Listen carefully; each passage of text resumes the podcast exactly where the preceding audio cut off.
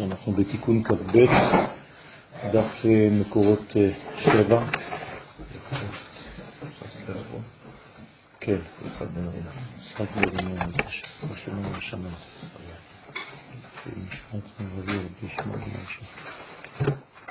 אנחנו בטור השמאלי.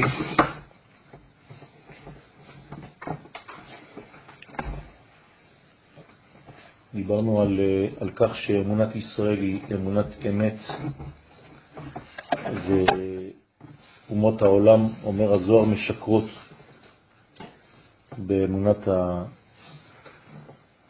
האמת, באמונת אלוהי אמת, ולכן הם אה, קשורים בחותם של אה, שקר, של סטרה אחרא.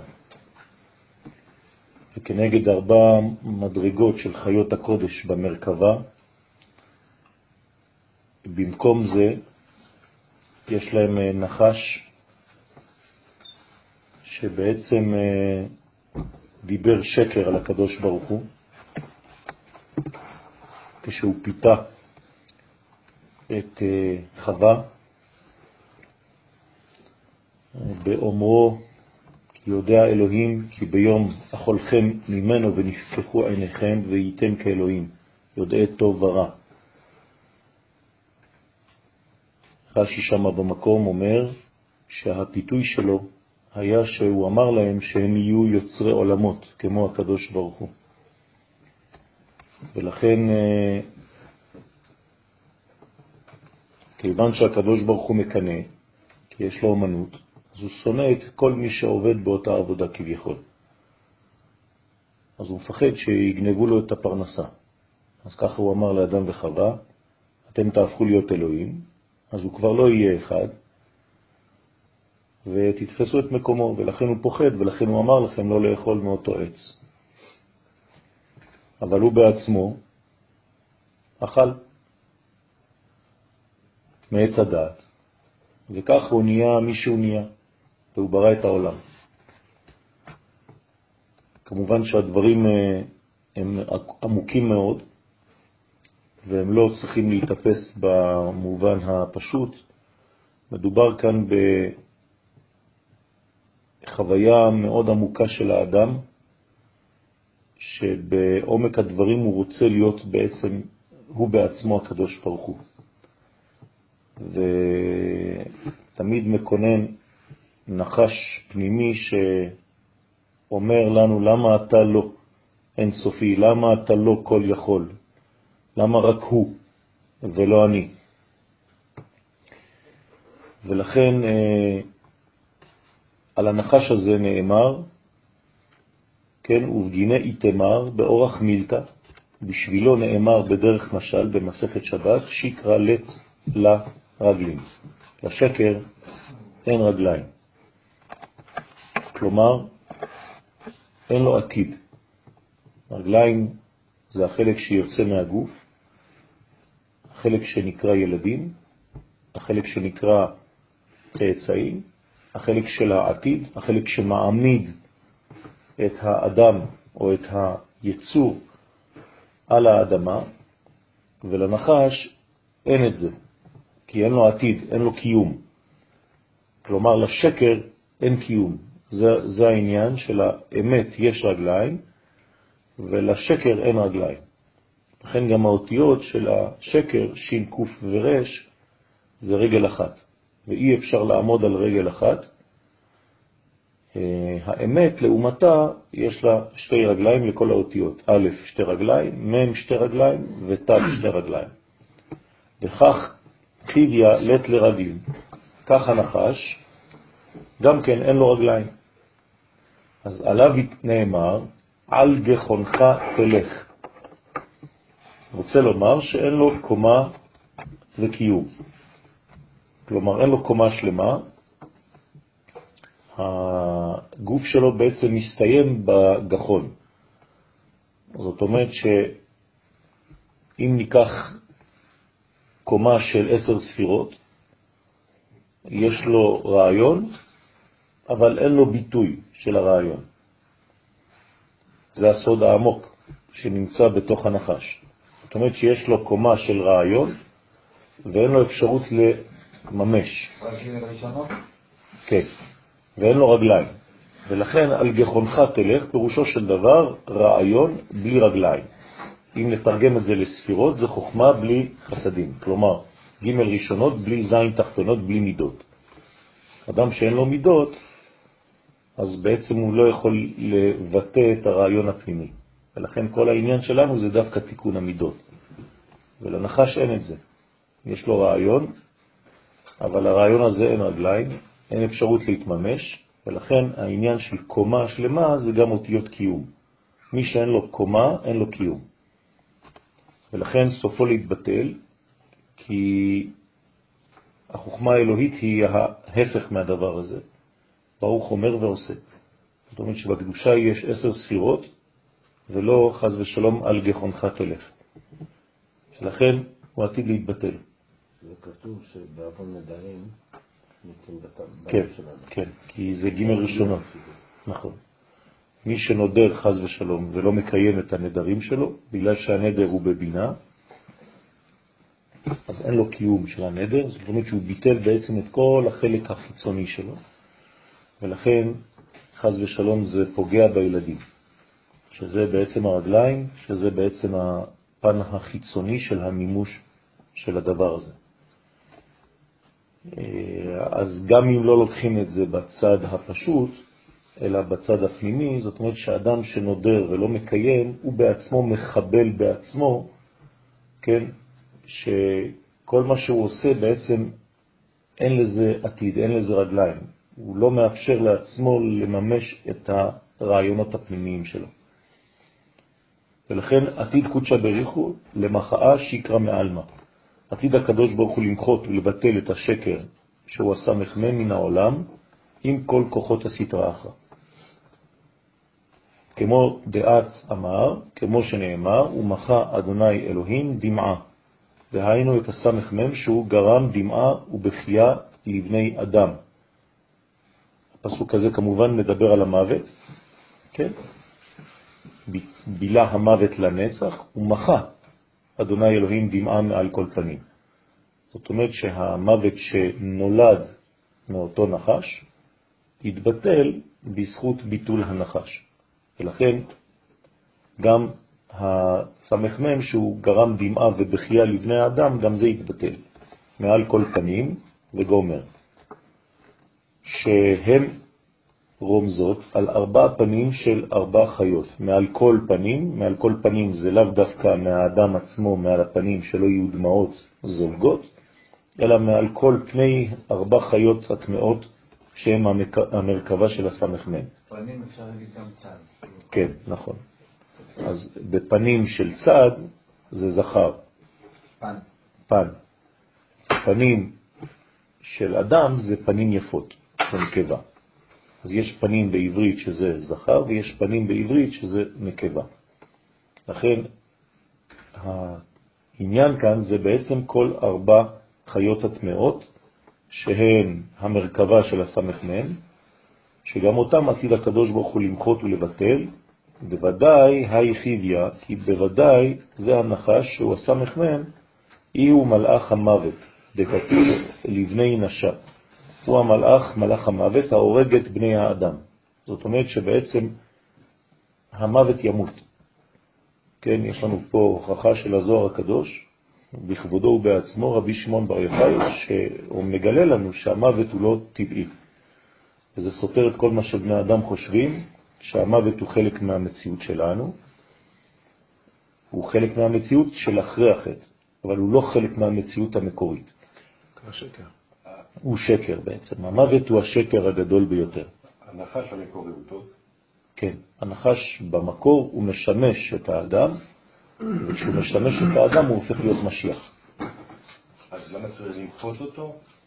למחות את גם לצד, זה לא לתקן אותו. זה העניין של למחות את הנחש כפי שהוא היום. את הקלקול, כלומר להחזיר את הנחש למדרגת משיח. נחש בגמטריה משיח. זאת אומרת שכשהנחש פועל בצורה נכונה, זה השכל, השכל האנושי, זה כבר מדרגה של מלך המשיח. לא, אבל הנחש לא שיקר, הוא בעצם כן יצר עולם אז. הוא שיקר. הוא לא, שנייה הוא יצר עולם של מוות. בעצם העובדה שהוא... נו, זה שיקר, זה שקר. הוא ביטל, הוא לא יצר. הוא ביטל את מציאות החיים. אין לשקר מציאות, אין למוות מציאות. כן, אבל אם הוא לא היה עושה את המהלך הזה, אז לא היה בא מוות לעולם. נכון, אז הוא לא ברא. הוא לא ברא משהו. לא ברא. הוא פשוט חיבל במציאות של חיים. הוא קיבע אור. הוא לא... כן. כן? זאת אומרת, הוא קלקל את המצב הקיים, הבריא. גם את זה הקדוש ברוך הוא נתן מקום לעשות, כן?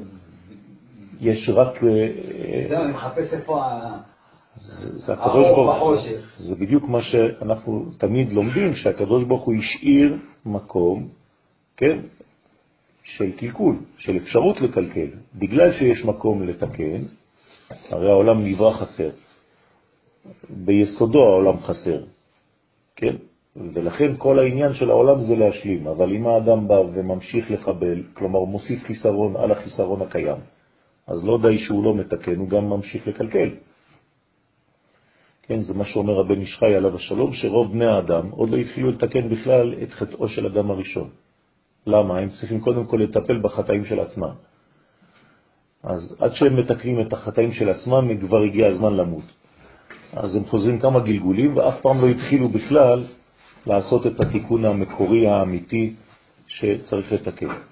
לכן כאן, המלאך הזה, מלאך המוות, כן, הוא בעצם גילה שקר בעולם. השקר הכי גדול זה המוות. האמת הכי גדולה זה החיים.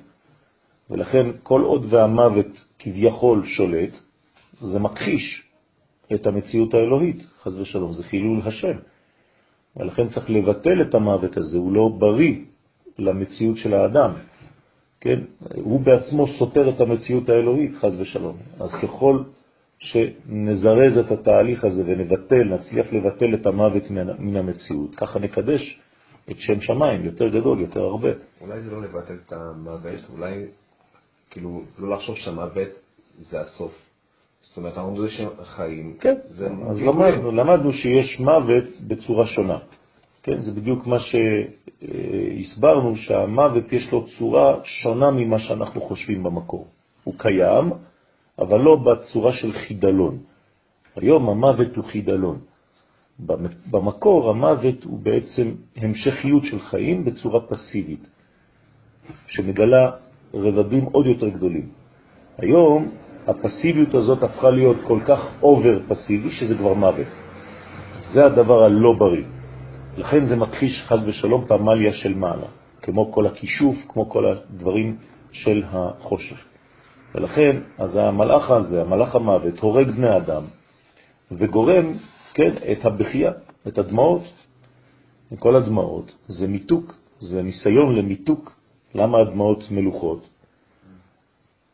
כן, הדמעה היא מלוכה בגלל שהיא מנסה למתק את מידת הדין באדם. כמו שהמלח מושך את הדם מחוץ לבשר, מחוץ לאור של הבהמה, כך הדמעה, המלח שיוצא, ממתק את הדמעות, ממתק, סליחה, את, ה, את מידת הדין שבאדם שנוצרה שם.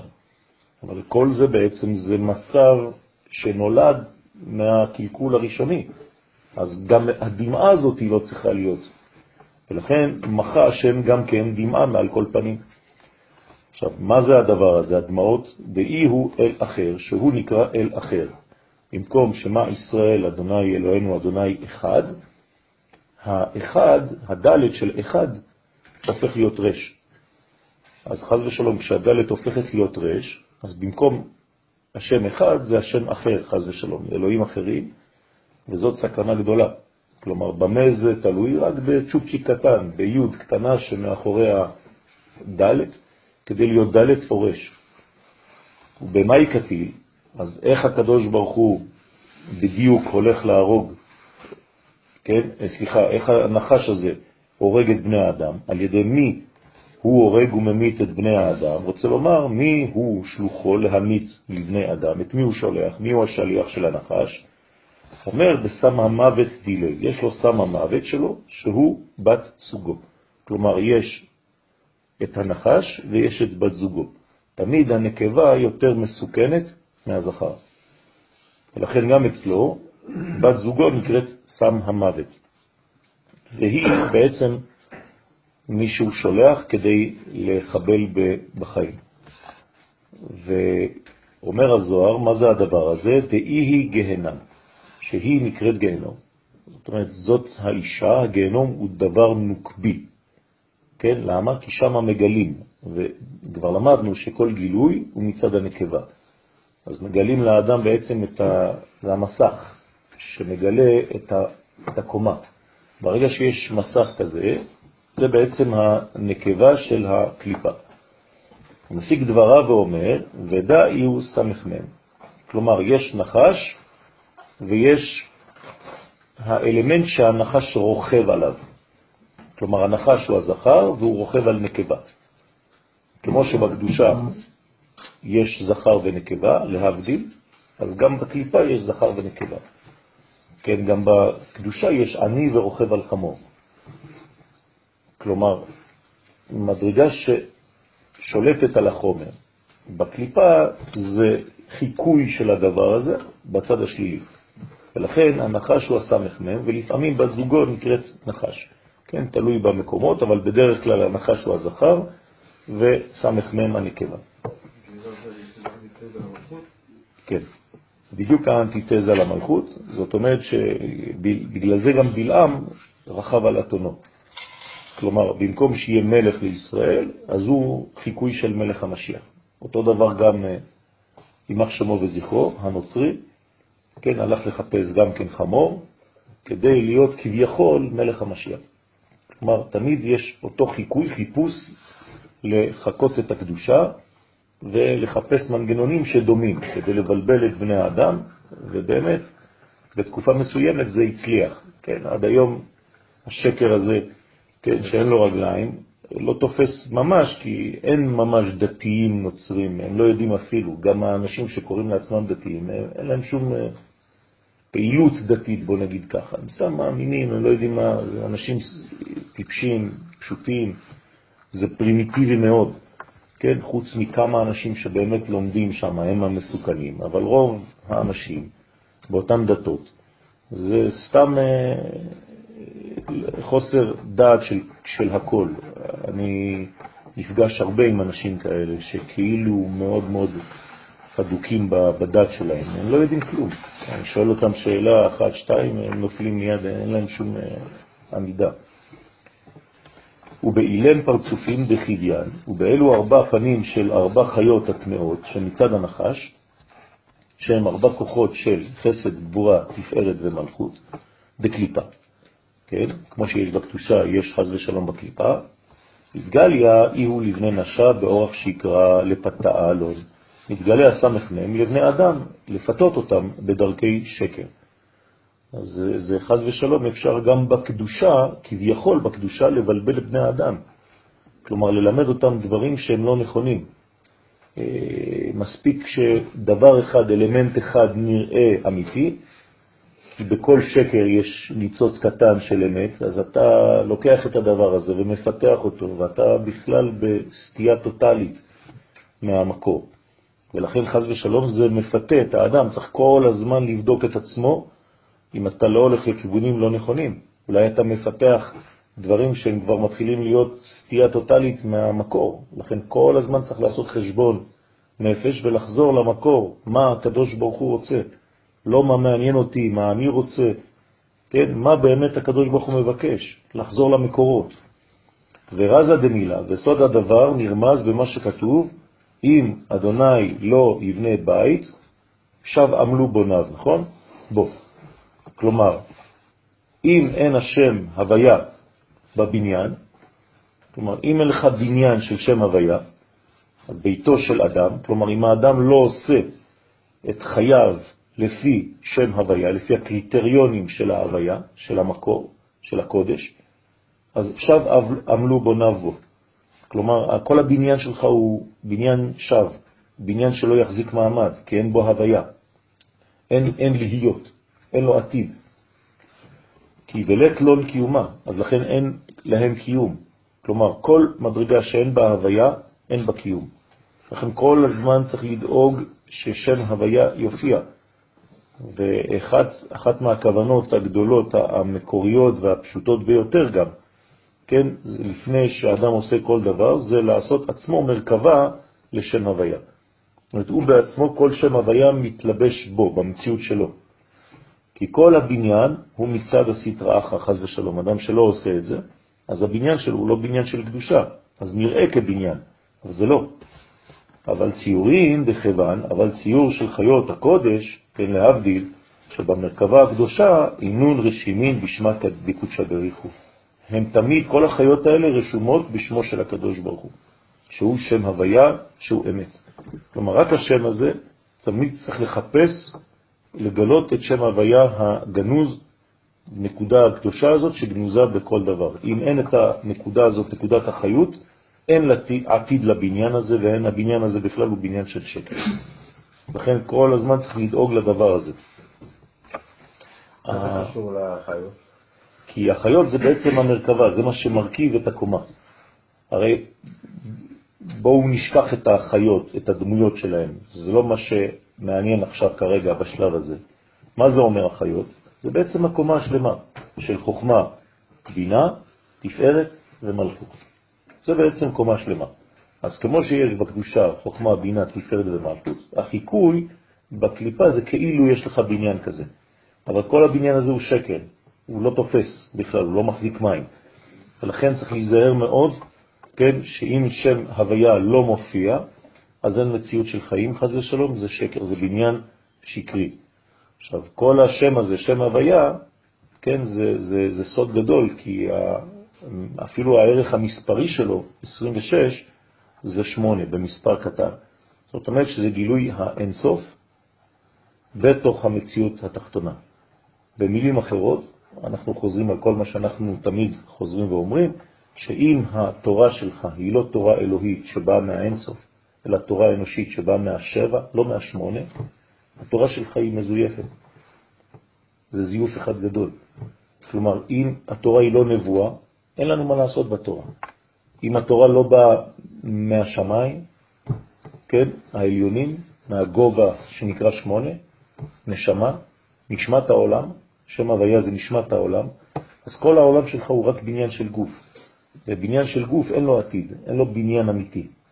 ולכן רק כשיש בו בפנים נשמה, אז בניין הגוף יכול להחזיק מעמד. ואצל הקליפה זה לא קיים, כי חז ושלום שם הוויה לא נכנס שם. איך אני יכול לזהות תורה עם נשמה? כאילו, צריך לדעת לא, ש... אני במקרה מזהה, אבל יש המון סגנונות שאתה לומדים תורה בארץ ישראל. כן, אז צריך לדעת, צריך לדעת, לחפש. אתה לא שזה תורה אחרת. לא שונה. שונה זה לא, לא שזה חז ושלום קליפה. לא, לא. יכול להיות סגנון שונה. בסדר, אז אתה... הפחדות, כל מיני... בסדר, אז אתה אל תתעסק בזה, כמו שאומרים חכמי ישראל. אין לנו עסק בדברים האלה. אתה תעשה את מה שאתה מבין, איך שאתה מבין, ובעזרת השם אנחנו מתפללים שתורת אמת תהיה בנו. גם אנחנו צריכים כל הזמן לדאוג לכך שהתורה תהיה אמיתית. ולהתפלל עבור אחינו בעזרת השם כל בית ישראל, שגם בעזרת השם התורה האמיתית תחדור בהם. אפשר להגיד שיכולת הכל זה כוחות הנפש? כן. כן. מרגיש ביטול אמת, זאת אומרת, התורה היא בביטול לכוחות הנפש, אז זה מתגלה אור הנשמה. כן. המרכבה זה בעצם החיות, חיות, מה זה חיות? זה כוח המחיה. זה החיות של כל דבר. אז באמת זה כל הכוחות של, של האדם. אז זה דומה אה, בדימוי לבעלי חיים. כן, גם אנחנו בבוקר אומרים לנו, תקום, תהיה עז, כנמר, קל כנשר, כן, רץ כצבי, גיבור כארי, כן, זה, המרכבה זה המורכבות, זה מה שמרכיב את הנפש שלנו, אנחנו מורכבים מזה. אז החיות האלה צריך לתת להם אוכל. לכל חיה יש אוכל משלה. האריה לא אוכל מה שהצבי אוכל. ולכן צריך לדעת להזין, כן, לזון את כל המדרגות הללו לפי הגובה של כל אחת ואחת. כן, אז החוכמה יש לה מדרגה משלה, הבינה יש לה מדרגה אחרת, תפארת עוד מדרגה, ומלכות עוד מדרגה אחרת. לכן צריך לדעת בעצם איפה אנחנו נמצאים, ובאמת באדם הפרטי זה גם כן כוחות הנפש של האדם, כי כל מה שקיים בכללות שאנחנו לומדים עליה עכשיו, כי הזוהר ביסודו מדבר תמיד על הכלל, כלומר על קומת האצילות, זה תורת האצילות, כל זה משתקף גם באדם הפרטי. ואמר עוד, כי בהי רשימו דמזוזה, וזה הרושם של המזוזה. למשל, עכשיו הזוהר נותן לך דוגמה, שבמזוזה, הרושם שיש בתוך המזוזה, כל הבניין הזה של המזוזה, זה זה. דאי הוא שדי מלבר, שלכן כתוב שם שדי מבחוץ, שהוא סוד המלכות, ושם הוויה מלגב ושם הוויה מבפנים. זה איזון אמיתי. לכן יש לך בעצם גוף, שזה שם שדי, שנותן גבולות, שאמר לעולמו די, צמצומים, והוויה שמהווה ומחיה מבפנים, שהוא סוד התפארת. כן, השם הוויה זה סוד התפארת. אז בעצם מה זה מזוזה? זה תפארת ומלכות ביחד. כשאתה מנשק את המזוזה, אתה כאילו מבקש מהקדוש ברוך הוא, תעשה אותי כמו אותה מזוזה. תן לי להיות כמו אותה מזוזה. איפה שאני עכשיו יוצא, אני מנשק את המזוזה כדי להיות כמוה. אל תפריד בי, בתוכי, בתוך הבניין שלי, את התפארת, כלומר את השמיים, את קודשא בריחו, מהמלכות, מהארץ, מהארציות, מהחומר. תעשה אותי בזיווג תדירי, שכל הזמן אני אדאג שהשמיים, שי' כו' יהיה בתוך הגוף שלי כמו שם שדי. ולכן כאן נודע שכותבים שם שדי על המזוזה מבחוץ, כן, אתם רואים שזה לא על אותו, זה לא על אותו צד בכלל, נכון? יש, כן, פנים ואחור. אז כביכול בפנים, בפנים, פנים זה פנים, יש לך שם הוויה, והיה אם שמוע תשמעו, יש לך והיה זה שם הוויה. כשאתה מסתכל על המזוזה בהשתקפות, אתה רואה ששם שדי הוא ממש מתחת, מאחורה. וככה אתה רואה שהמזוזה היא טובה, שהסופר הוא טוב, הוא כתב את שם שדי בול על שם הוויה, אתה רואה שם הוויה שזה והיה, ומהצד השני אתה רואה שם שדי. לכן שם שדי מבחוץ, כנגד מילת והיה, הנה הוא כותב את זה, ברוך שקיבלנו, והיה עם שמוע שבפנים, שהיה, כן, שהיא צירוף שם הוויה. אז והיה צריך לראות שזה שם הוויה. רק שזה והיה זה בעצם עניין של אופטימיות, של מחר, של עתיד, של רגליים. כן, שייך לחודש תשעון. ושדי זה גם... לשון שמחה. שדי זה גם לא במקרה שמונה, כמו... כי אמרנו כבר, כן, 314, 3, 1, 4, כן, שדי, 8. אז השמונה של הפנים, כן, משפיע על החיצוניות, כי בדרך כלל מהי החיצוניות? היא שבע, נכון? הגוף זה שבע, זה לא שמונה. אז איך שם שדי הוא גם שמונה? כי השם הוויה שבפנים השפיע כל כך על שם שדי, שלמרות שמבחוץ אתה רואה אותו די, שהוא נותן של גבולות, הוא מגלה אינסוף. בסדר? זה הכוח שלנו, שגם הגוף שלנו, זה בדיוק המשך למה שאמרנו, שזה בעצם החיים.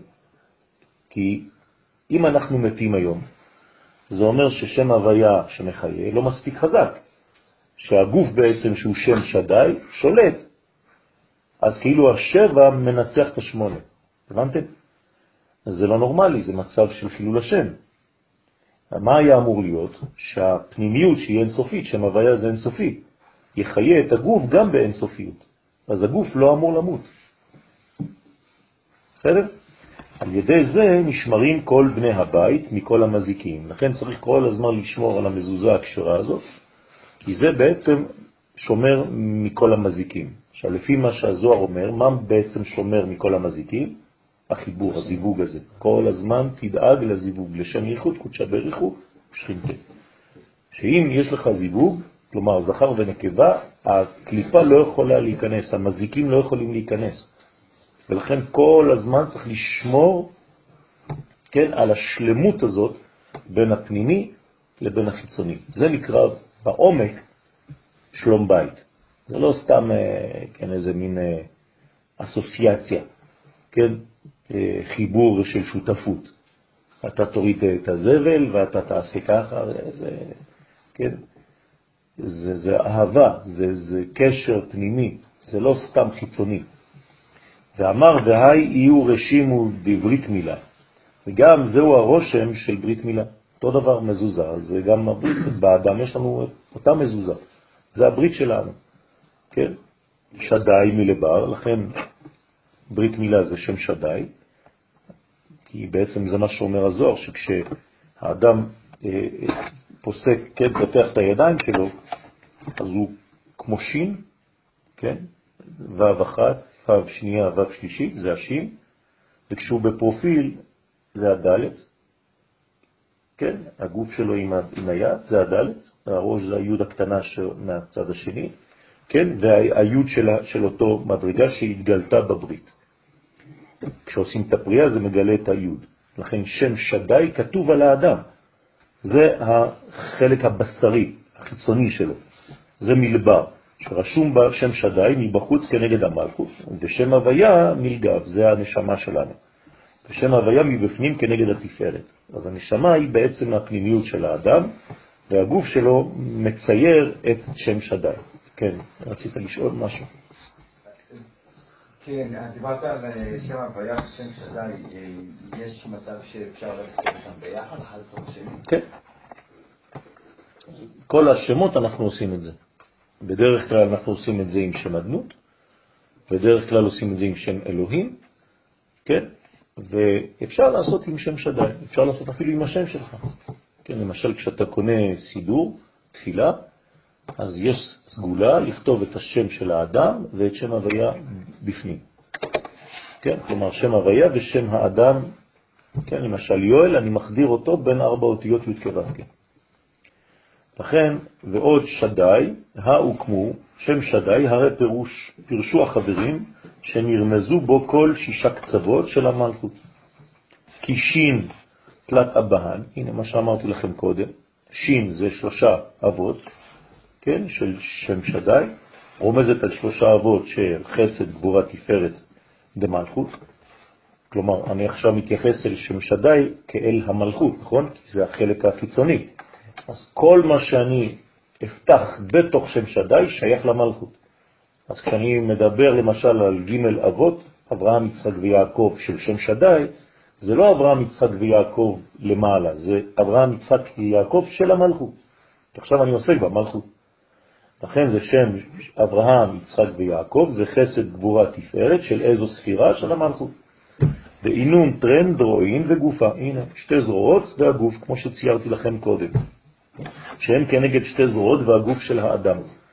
אילן אינון תלת ענפים ושין, ולכן כשאתה מסתכל על האדם בצורה כזאת, הוא בעצם בעצמו דומה לשין. הם כנגד שלוש, כן, שלושה ענפים, שהם שלושה קווים שבאות שין. ד' שכינתה, או ד' של שם שדאי כנגד השכינה, אז ד' תמיד זה, בחינת ד' זה המלכות, היא נקראת דלת, כי פותחים אותה, כן, היא נקבה, ולכן הדלת בעצמה היא רמז תמיד למלכות, העומדת כנגד נצח והוד וזעיר אנפין, וכלולה עמהם. זה החלק שמגלה כבר את החלק התחתון, נצח והוד.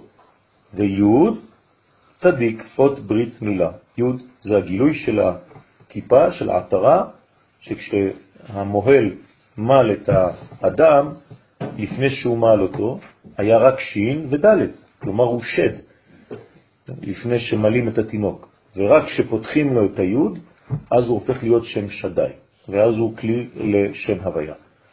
ולכן אות ברית מילה, יוד של שדאי, והוא כנגד אות ברית מילה, דהיינו ביסוד דמלכות, כן, הרי נרמזו כאן כל שישה קצוות של המלכות. גם היא בנויה מאותו מנגנון. מצד שני, ואמר עוד, ועל היי שדאי איתמר, ועל שם שדאי זה שבמלכות, כן, נאמר, ואירע אל אברהם, אל יצחק ואל יעקב ואל שדאי. כלומר, במה התגלה הקדוש ברוך הוא אל האבות? בשני השמות האלה, אל שדאי. דהיינו, בהי שדאי דאי הוא מלבר במזוזה, וזה השם שדאי שהוא כתוב על המזוזה מבחוץ. הגילוי הראשון לאבות זה לא שם הוויה, ושמי י' כו' לא נודעתי להן, אלא שם שדי. למה? כי צריך קודם כל להכין כלי.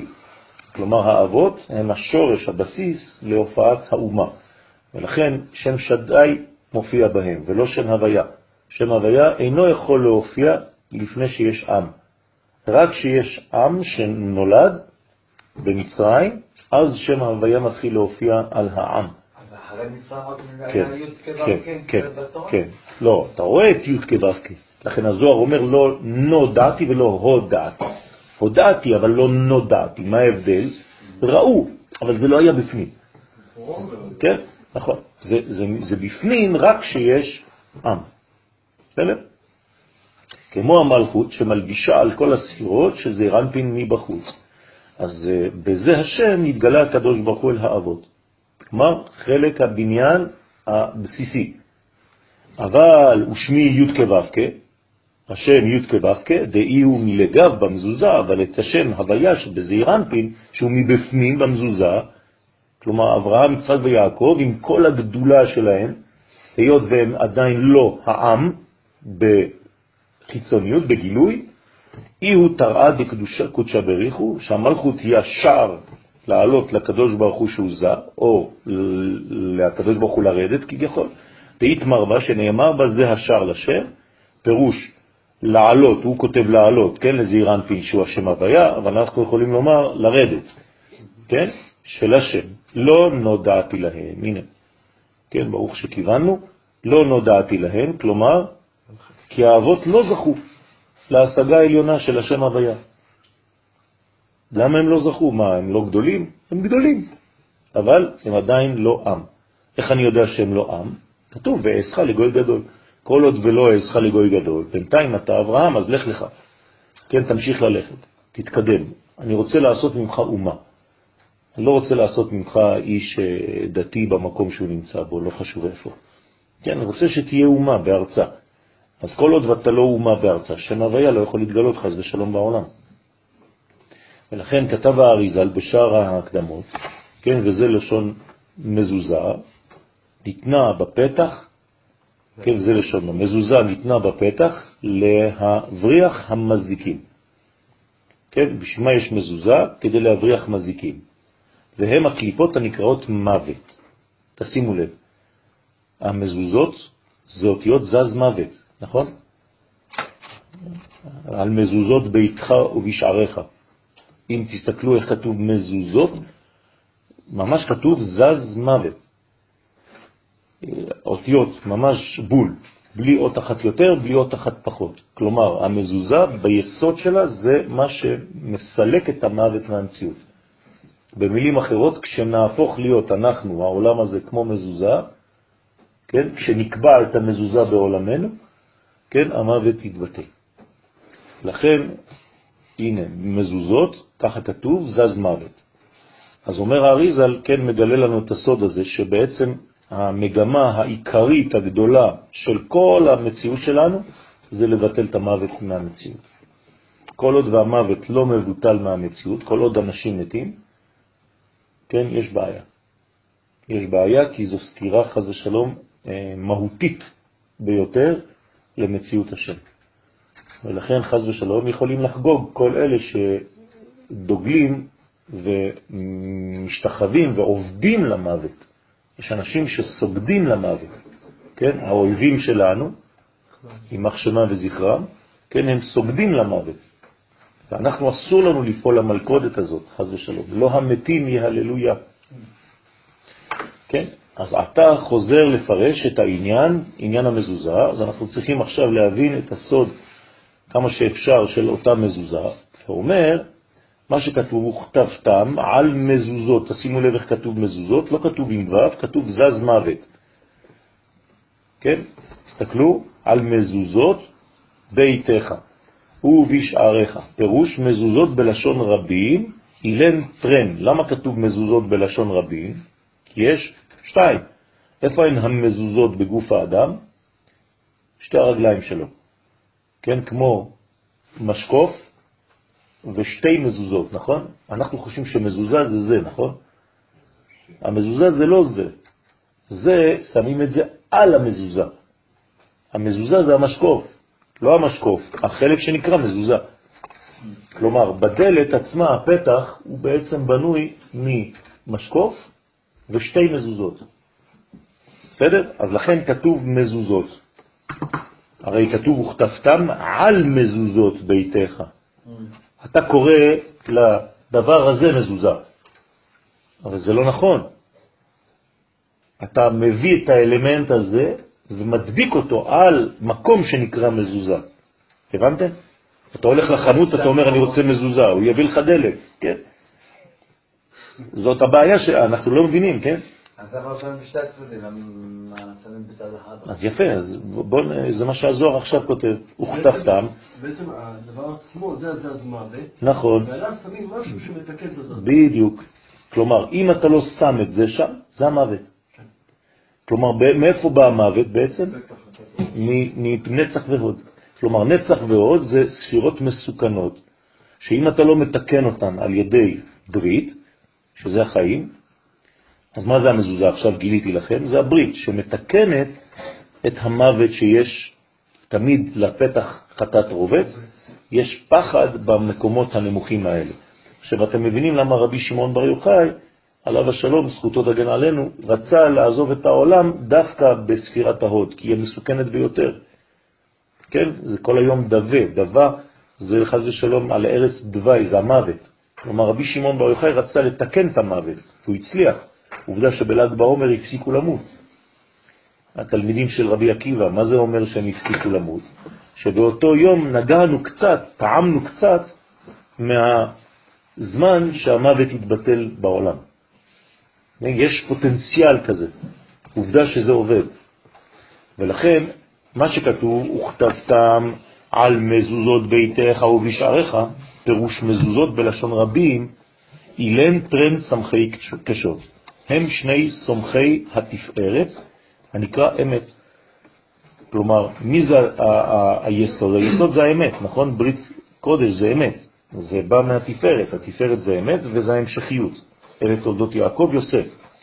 עכשיו, כדי להחזיק את זה, לשמור את זה, צריך את הנצח ואת ההוד. ראינו נצח והוד, הנקראים מזוזות. כן, גם בלוחמה, אה, אה, כן, בתורת לוחמה. כן, איך מגנים על היסוד? על ידי הנצח וההוד. תמיד או מסתובבים כדי לא לקבל מכה באותו מקום. לכן הם בעצם מי שסומכי, כן, התפארת, סומכי האמת. והיינו נצח ועוד, הנקראים מזוזות, ששם אחיזת החיצונים, כן, זאת הסכנה הגדולה שם, על ידי המזוזה שיש בה שם שדי מבחוץ ושם הוויה מבפנים, אז זז מוות. אז אני צריך לסלק את המוות מאותו מקום מסוכן. ולכן מנשקים את המזוזה דווקא כשיוצאים ודווקא כשעוברים, או נכנסים או יוצאים, כי המעברים הם הקשים. כשאתה ב- ביציבות, אין לך חשש. אבל כשאתה בדרך, כל הדרכים בחזקת סכנה. כן? אז לכן זז מוות מן ביתה. אז אתה מסלק, אתה מזיז את המוות מהבית. דאי היא שכינתה, זז המוות שהיא אחיזת החיצונים מן הבית, שהיא סוד השכינה, שהיא בית לזעיר. לכן הבית נקרא בית כמו אות ב', שזה בעצם הבית שמכילה את האלף. אז אותו דבר הבית הוא בעצם הכלי של זעיר. ולא יתקריב לגביו, ועל ידי זה אין החיצונים יכולים להתקרב אליה. לכן כל הזמן צריך לדאוג שהמזוזה, לא רק הכתב, הקלף, יהיה קשר, זה בוודאי, אבל שאתה תהיה כמו המזוזה הזאת. בסדר? כי המזוזה משתנה. למה צריך לבדוק את המזוזה? מה כבר יכול להיות? אה, כל שנתיים, כל שנה וחצי אתה צריך לבדוק מזוזה? זהו, שמתי מזוזה כשרה, קניתי אותה כשרה, מה אתה רוצה? מה, היא יכולה להשתנות? אז יש, כן, פנומן בעולם הזה מיוחד, שאנחנו לא מבינים אותו בכלל, שהמזוזה יכולה לשנות את הטקסט אפילו, כן, וזאת עובדה. אנשים שבודקים פתאום מזוזה, מה, הוא קנה אותה כשרה, הם בדקו אותה, כמה בדקו אותה? ופתאום אומרים לך, תבדוק את המזוזה, תבדוק את היריעה של התפילין, מה כבר זז בפנים? אז אתה מבין שיש שם תזוזות, כן? הדאו דכתיב, זהו שכתוב, והזר הקרב יומת. כלומר, את מי הורגים? את מה שזר, את המוות עצמו. כלומר, אם אתה הורג את המוות, הרווחת חיים. בסדר? והזר, מי זה הזר? כן, אל זר, למי קוראים אל זר? לסמך מן. הוא נקרא אל זר. חז ושלום, אדם שלא שומר את הברית שלו, זה כאילו שיש לו אל זר, הוא עובד לאל זר, בתוך המציאות שלו. והזר, היינו הסמך מהם, וכוח דילה וכת דילה, כל הכוח הזה, כל הקבוצה הזאת, כן, סמך מהם וכל הלהקה שלו, החיילים שלו, הרוצים להתקרב לשכינה, למה הם רוצים להתקרב לשכינה? מה יש להם לעשות שם? שם הם יונקים את החיים שלהם, את החיות שלהם. לכן כל מקום שיש בו קדושה, כן, יש חשש ליניקה. אדם שהוא קדוש, דווקא בגלל שהוא קדוש, אז היצר שלו עוד יותר גדול, כי רוצים לנוק ממנו, יש הרבה אוכל שם. אז הוא צריך שמירה יתרה. אדם שהוא ריק, אז גם, גם הקליפה לא רוצה אותו בכלל. ולכן, וכוח הכת דילה רוצים להתקרב לשכינה, אז יומת, אתה לא נותן לו לאכול מהשכינה, אתה ממית אותו. וסימן לדבר, אז איך הדבר הזה, איך רואים אותו בסימנים? כי ועטבן דמזוזות אינון ממש זז מוות. הנה, זה מה שאומר הזוהר עכשיו, במילים שלו, אותיות מזוזות הם ממש אותיות זז מוות.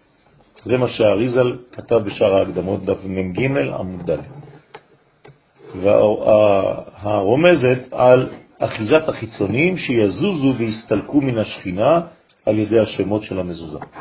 זה מה שאנחנו גם כן עושים בשבת, בתחום שבת, כשאנחנו נמנעים מלצאת מה, מהתחום של השבת, אלפיים ממה לכל צד, זה בעצם כדי לא לתת יניקה לחיצונים. כלומר, מי שיוצא מהבית שלו והולך מחוץ לתחום של השבת, הוא כאילו מכניס את הקליפה לתוך עצמו ביום השבת. אז עכשיו התחום שבת זה ה... תחום שבת זה התחום של החודש, כן? זה כמו המזוזה, הרי מה זה המזוזה? היא בצורה עיגולית, נכון? היא שומרת בצורה עיגולית, של, של פאי. מה? איך 2,200 קשור? 2,000 לכל צד, כלומר שמונה. אז זה בעצם השילוב של שם הוויה עם שם אדמי. הוא מפרש עוד ובגינדה, ובשביל שיש שם שדאי, ושם הוויה בברית מילה. כן? איפה זה שם הוויה בתוך הברית? זה הפנימי, שמתגלה אחרי זה, כשמורידים את הפריאה הזאת, הפריאה היא מכסה, היא לא נותנת לגלות את התוכן. כשאדם שומר בריתו, וקודם כל עושים לו ברית מילה לתינוק, אז בעצם מגלים את שם הוויה, וכל כולו הופך להיות בעצם שם הוויה בתוך שם שדאי. אז כש, כשיש שם שדאי ושם הוויה בברית מילה, לכן מאן דנתיר ברית מילה, מי ששומר את ברית המילה מלפגום אותה. כן? זה לא רק שעשו לך ברית כשנולדת, אלא אתה שומר את זה. והיא הוא חותמה דילה, שהיא החותם שחתם הקדוש ברוך הוא בבני ישראל. כלומר, זה, זה דבר קדוש, זאת מדרגה של קדושה. היום אנחנו, חז ושלום, זה הפך להיות צעצוע. כן, אבל בשורש זה, זה קודש. כמו שתקנו בברכה של המילה, וצאצאיו, כן, חתם באות ברית קודש. זה כל הצאצאים, כל התולדות, כל הבניינים, בכל התחומים, לאו דווקא ילדים. כל מה שאתה עושה בחיים שלך, כן? האם יש לזה תוצאות, האם יש לזה מימוש, האם אתה מצליח לתרגם רעיונות למציאות, כל זה תלוי בשמירה הזאת. אז מאירים בו הוויה מבפנים ושדי מבחוץ. חייב שיהיה את שניהם, כן? כי גוף בלי נשמה זה לא טוב, ונשמה בלי גוף זה לא טוב. צריך שניהם ביחד, זכר ונקבה. איך זה יכול להיות שעד אברהם אבינו לא היה את הדבר הזה? בגלל שהיה קשה לרכז את כל הקליפה מהמציאות. הרי למה עושים את, את, את הברית ביום השמיני? כי זה לוקח זמן שכל הקליפה תתנקז לאותו נקודה. אז זה, זה יש לו בידיים, יש לו ברגליים, יש לו בראש, יש לו ב, בכל המקומות בגוף. אם זה לא היה מתנקז באותה ברית, היינו צריכים לחתוך לו איפה? בכל המקומות. כל המקומות, כל הגוף. אז הקדוש ברוך הוא בעצם מה עשה? עשה נס, שבמשך שמונה ימים כל הרע, כל הרעל הזה יזרום, יצא מהראש, יצא מהידיים, והכל מתנקז באותה נקודה. וביום השמיני אנחנו יודעים לפי, כן, דבר השם, זה נבואה, שוב פעם, רק ביום הזה אפשר לחתוך באמת ואתה מוציא את הכל. עכשיו זה אצל אדם של היום. לפני שזה התחיל, כן, זה לקח המון המון שנים, 1948 שנים, עד שאברהם אבינו נולד, נולד ב-1948. כן, מעניין. ואז היה צריך לחכות גם אצלו 100 שנה. כן, 99 בשנת המאה, עד שכל הדבר הזה שלוקח אצלנו שמונה ימים, אצלו זה לקח 100 שנים. זאת אומרת שאברהם אבינו בעצם הוא הראשון הראשון הראשון שהתחיל בעצם לתקן את כל הקליפה מהעולם. כלומר, בפעם הראשונה שהוא עשה חיתוך ופריאה, אתם לא מבינים איזה תיקון הוא עשה בעולם. מה יהיה ב-2048? כן, היה כבר 1948. אז נפתח לו... אז נפתח, נפתח שידור חי, והקדוש ברוך הוא, כן, והערה. וזה גם קשור לשלושה פתחים שלו? כן. למה שלושה? ארבעה. כן? מכל הכיוונים.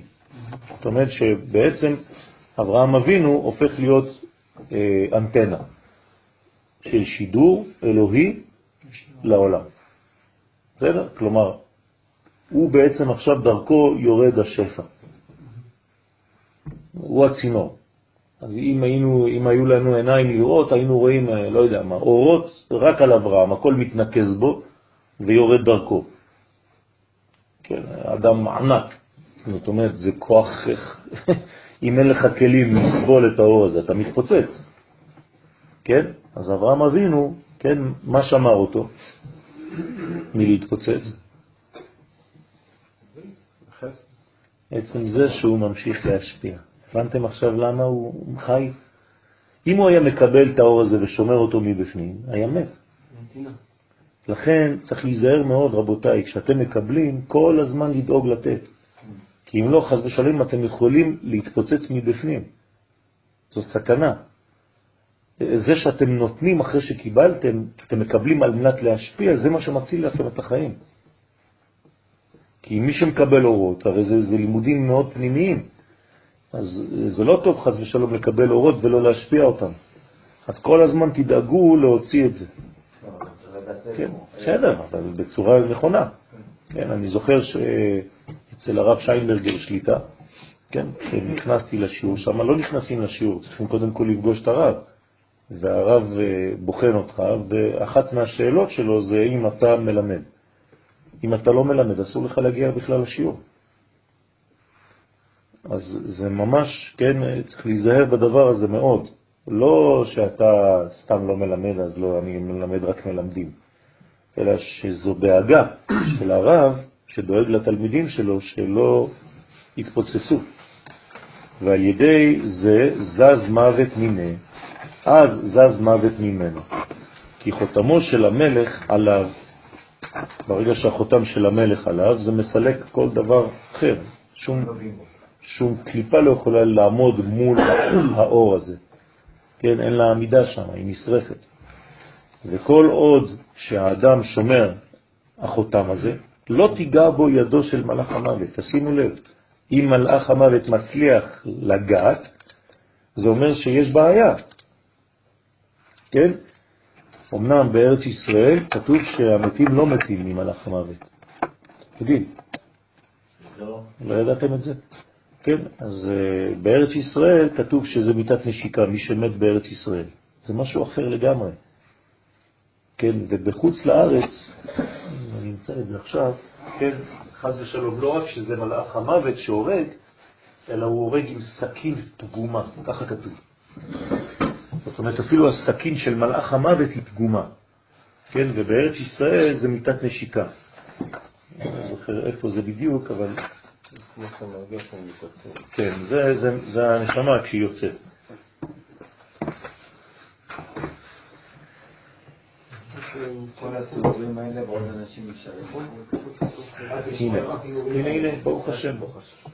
נער י"ח. יש שני מלאכים הממונים על המיטה. האחד ממונה על אותם שמתים בחוץ לארץ, שהוא מלאך המוות סמ"ם, והשני הוא על ידי ממונה גבריאל המלאך לאותם שמתים בארץ ישראל. בכלל לא אותו דבר. ולכל אחד ואחד יש לו חיילות רבים ונקראים מלאכי מוות, ושני ממונים הנזכרים הם נקראים עבדים למתת, כן, לאותו מלאך.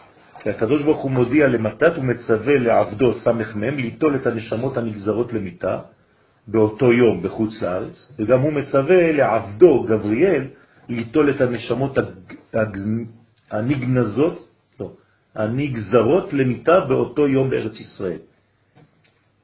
ואלו כל הממונים מעולם אינם נוטלים בעצמם שום נשמה, רק שהם שלוחים, כן? והם שולחים אחד מהחיילים שלהם. אז יש מלאך לכל נפש ונפש שבעולם, ומדרגות כל מלאך הוא לפי הראו למדרגות של אותה נפש שהוא הולך לקחת. כלומר, זה לא מלאך אחד שבא, הוא שולח חייל לפי המדרגה של אותו אדם שהוא צריך למות עכשיו. אדם יוצר את אותו מלאך. בדיוק. ואחר שהמלאך נוטל את הנפש, נותן אותו נפש למלאך הממונה ששלח אותו, ותכף אחר אותה שליחות מתבטל אותו מלאך מן העולם, הוא בא רק לזה ונעלם. כי לא נברא רק ליטול את אותה נפש, כמו שאמרו חז"ל על פסוק, כאשר תעשנה הדבורים, רוצה לומר, כמו שחיות הדבורה תלוי בעוקץ שלה, הנשארת בבשר של האדם, ואחרי זה היא מתה, אחרי שהיא עקצה, כך הם שמחים במיטתם, רק לצער את בני האדם. כן, כך הוא העניין של מלאך. אז אה,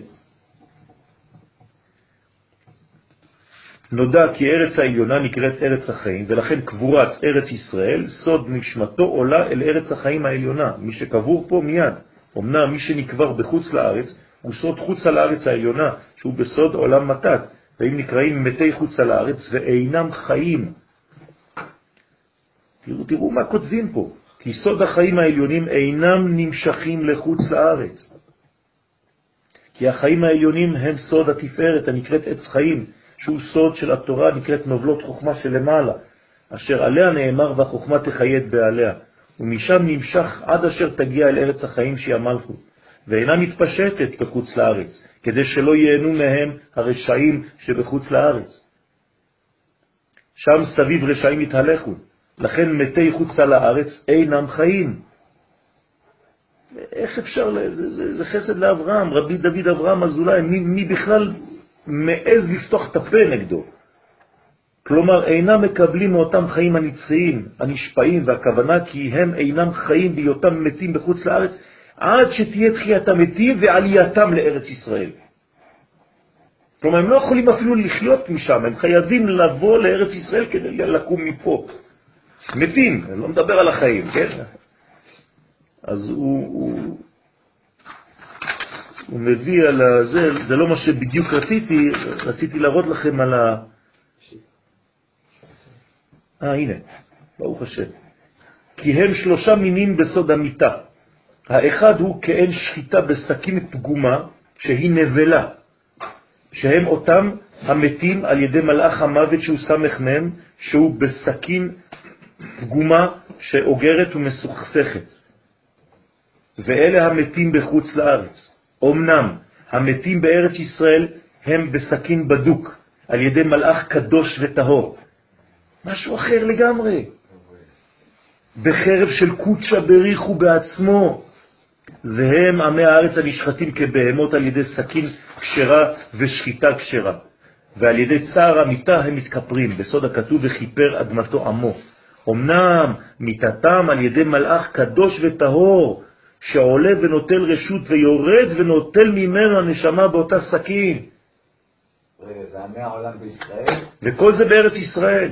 מה שאין כן בחוץ לארץ, אשר מיתתם על ידי מלאך המוות שהוא סמך מהם, שהוא נחש ממש. זה, זה, זה הרגילים. אמנם תלמידי חכמים, העוסקים בתורה, בתורת השם, שיהיה חיים, אין צריך להמיתם על ידי שום אחד מן הסכינים וכל מיני הפגימות האלה. רק על ידי אספה כדגי הים, כלומר אוספים אותם, אשר השכינה מתגלית עליהם עם סייעת. כל צדיקים שבגן עדן באים, הם רואים את כל האורות של צדיקים שבאים לקבל את פניהם, ואז הנשמה נמשכת אליהם. אין סכין ואין שום דבר, אין מלאך המוות וכלום. זה כמו אספה, מוציאים אותם מהמים כמו דג, שולפים אותם. טוב, זה ממש דברים עמוקים מאוד, ורק רציתי ככה שתבינו, תראו מה, כמה דברים גדולים, כן? אי אפשר, אי אפשר, אי אפשר לסתור, אי אפשר להמציא דברים. הדברים כתובים בטונות של, של מקורות. ואמר כאן, אנחנו בקטע האחרון, ואמר אומן דמשקר בברית מילה, אבל מי שמשקר ופוגם בברית מילה על ידי איסורי עריות, כן, זה, זה הפגם, חז ושלום, מי ש... כן, מתייחד עם מי שאסור לו להתייחד, חז ושלום, או על ידי הוצאת זרע לבטל הרחמן הליצלן, אדם שחז ושלום מושך בעורלתו ומוציא זרע לבד, הוא משקר בחותמה דמלכה, בזה הוא משקר בחותם המלך. כן, השם ישמור, זה פשוט לקחת את, ה, את החותם של המלך ולעשות כאילו מסמך מזויף. כן, זה מה שזה אומר. הוא מפרש דאי ראשים בשדי מלבר, י' כו' כמלגב. למה? כי הקדוש ברוך הוא רשם בו שם שדי מבחוץ ושם הוויה מבפנים, ואת זה הוא משתמש בזה חז ושלום כדי לפגוע. כן, מנהלן, מאין יש לנו רמז שהקדוש ברוך הוא רשם את השם הוויה בברית מילה?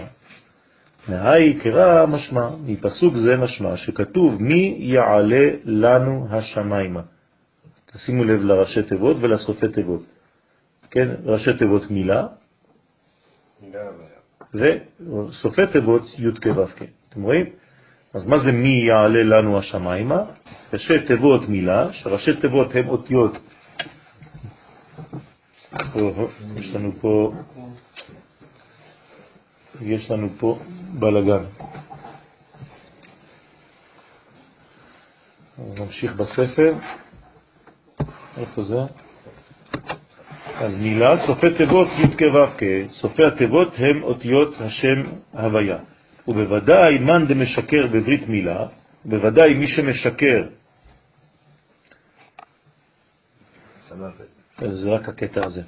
בוודאי מי שמשקר ופוגם בברית מילה, הסתלק מיני הוויה ושדי. חס ושלום מסתלקים ממנו שם הוויה ושם שדי.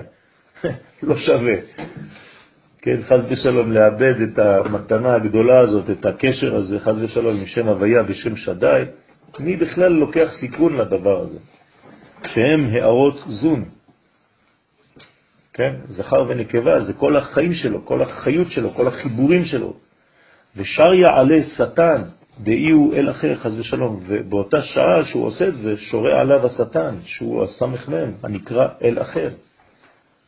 הוא מפרש חיביה שריה באתר דהוויה מלגב, הנחש שהוא סמ"ם, שהוא הזעירן פינדקליפה, שורה במקום, במקום השם, הוויה שמבפנים, חז ושלום. תופס את מקומו, זה כמו השפחה שיורשת את המקום של הגבירה. כן, מסלק אותנו מהבית. כן. מה? כן, נכון, נכון. כמו חס ושלום שיצאנו מהארץ, אז מיד באו הקליפות לפה. ולכן זה קשה כל כך לחזור לארץ, ואנחנו כל הזמן במלחמות, כי הם לא רוצים לתת לנו לצאת. אותו דבר כשאתה נכנס לבית חדש, למה אנחנו עושים חנוכת בית? יש שם כוחות שהם נמצאים שם מבריאת העולם, לך תדע מכמה דורות. אז הם לא רוצים ללכת בקלות. אז חנוכת בית כן, אומרת להם בכבוד, כן, לצאת בלי מלחמה. ולכן אה, שורה במקום הזה של שם הוויה חז ושלום מבפנים, שהוא בחינת זעירנטים לקדושה. ושם מוות שריה באתר דשדי מלבר, ושם המוות חז ושלום, הקליפה שהנקבה, היא נמצאת מבחוץ. אז חז ושלום יש נחש מבפנים, והאישה שלו כביכול מבחוץ, במקום שם הוויה ושם שדי. ובמקום בחינת שמגובה בקדושה. ודא יהודה אמר קרא, ועל איש כזה אמר הכתוב, את מקדש אדוני תימה. כן, חז ושלום, הוא סתם, הוא אטם את המקדש, הוא אטם את החיבור בין העולמות. כלומר, חז ושלום, באותו רגע הקדוש ברוך הוא כבר לא יכול לעבור דרכו. הוא לא יכול להוליך את האור האלוהי.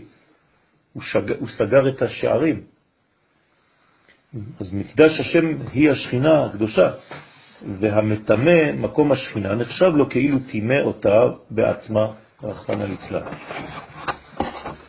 הוא ממשיך ואומר, אם לתו בתיעוב תו וסבל כמה איסורים, אם איש זה שפגם בברית לא שב בתשובה, כן? ולא סבל כמה איסורים מרצונו הטוב לכפרת אבונותיו, לעברה ההוא חיביה מתתמן, כדי להעביר ולסלק את הנחש שהוא הסמ"ם. כן? אה, מה, מה הדבר הראשון שפוגע באדם ש, שמוציא זרע לבטלה?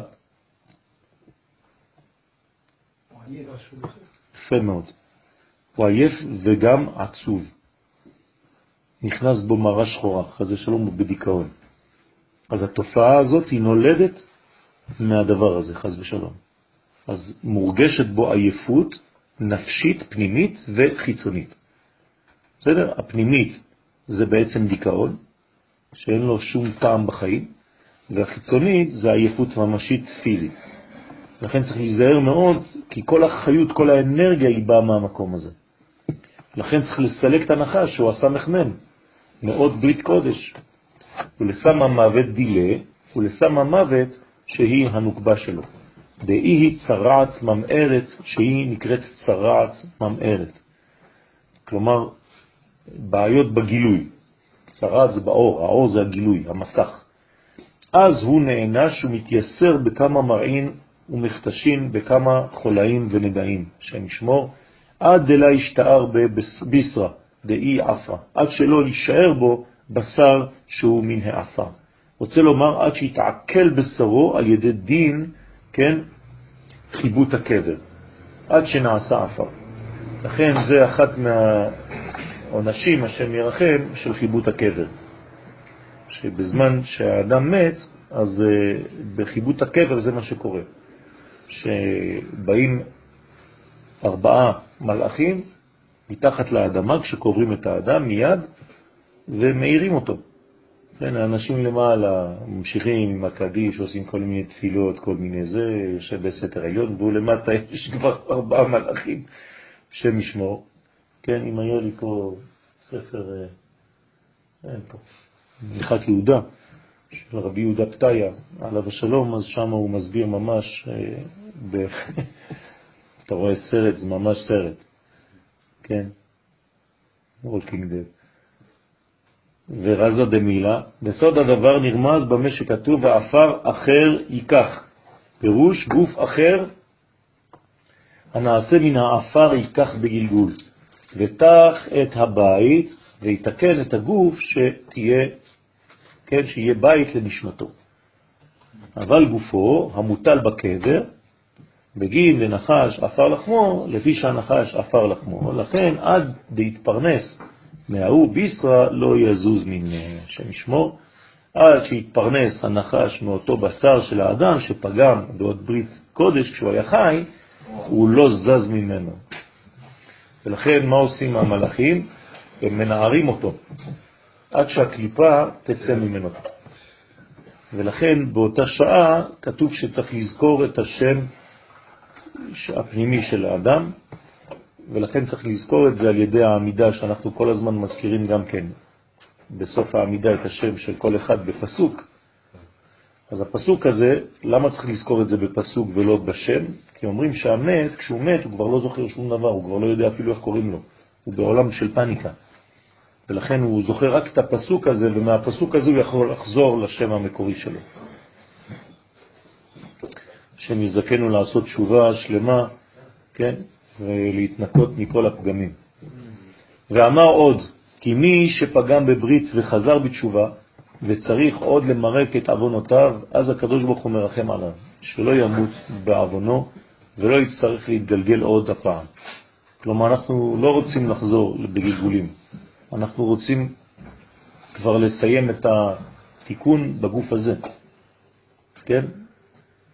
ולא צריך גם למות, כן, זהו, נגמר התיקון ואתה ממשיך.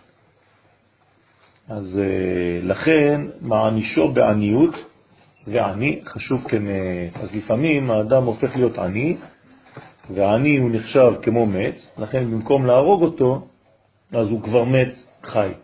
רגע, יש קורולציה בין העניות לבין פגם הברית? אז הוא אומר שלפעמים זה קורה ככה. עכשיו, אל תיקח כל עני ברחוב ותגיד לו, אתה פגמת בברית, כן? אנחנו אין לנו כלים אה, לא. לבדוק את כל הדברים האלה, אבל יש קשר בין הדברים, כן. אם הוא זוכה, כן, נכון.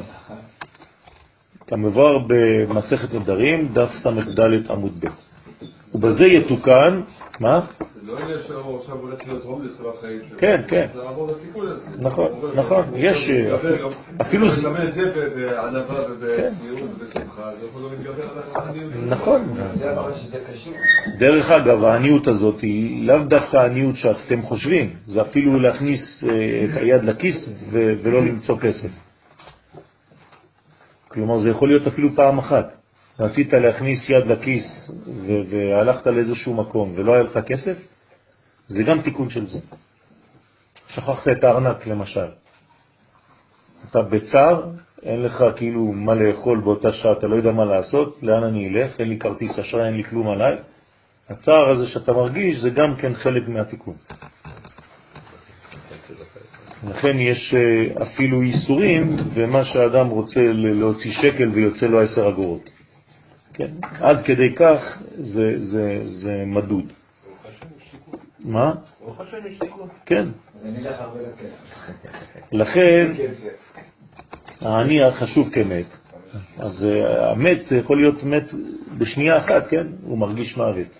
אדם שחס ושלום אה, מקבל אה, מדרגה לא, לא, לא פשוטה, או שאומרים לו עכשיו אתה צריך לעשות צ'ק שמן, להוציא הרבה כסף בבת אחת. זה, זה, זה כאב, זה גם תיקון. ובזה יתוקן בעולם הזה בחייו. אז בעצם צריך להודות לקדוש ברוך הוא. כי הקדוש ברוך הוא עוזר לך, זה חסדים גנוזים. אתה חושב שזה מכה, כן? ובעצם הקדוש ברוך הוא עוזר לך לנקות את עצמך בחיים האלה. כטעם הדבר, כי מה המיטה אנפוי משתניה? מה המת פניו משתנות? אם אתם מסתכלים חז ושלום על מת, לא עלינו ולא עליכם, הפנים שלו השתנו לגמרי, תוך כמה שניות. כי גב נדע, אני אנפוי משתנים. אותו דבר, העני הנצרך לבקש נדבה מן הבריות, פניו משתנות מבושה. כן, זה לא פשוט ללכת לבקש. לכן אה, אני לא מדבר על אלה שזה הפך להיות מקצוע. כן, יוצאים אה, בבוקר, כן, זה כבר עבודה. כן. הכנסה, את, אתם לא מבינים, אני מכיר אנשים, השם ירחם, הם מרוויחים 30 אלף שקל בחודש רק מזה. וזה עבודה, הם יוצאים לעבוד.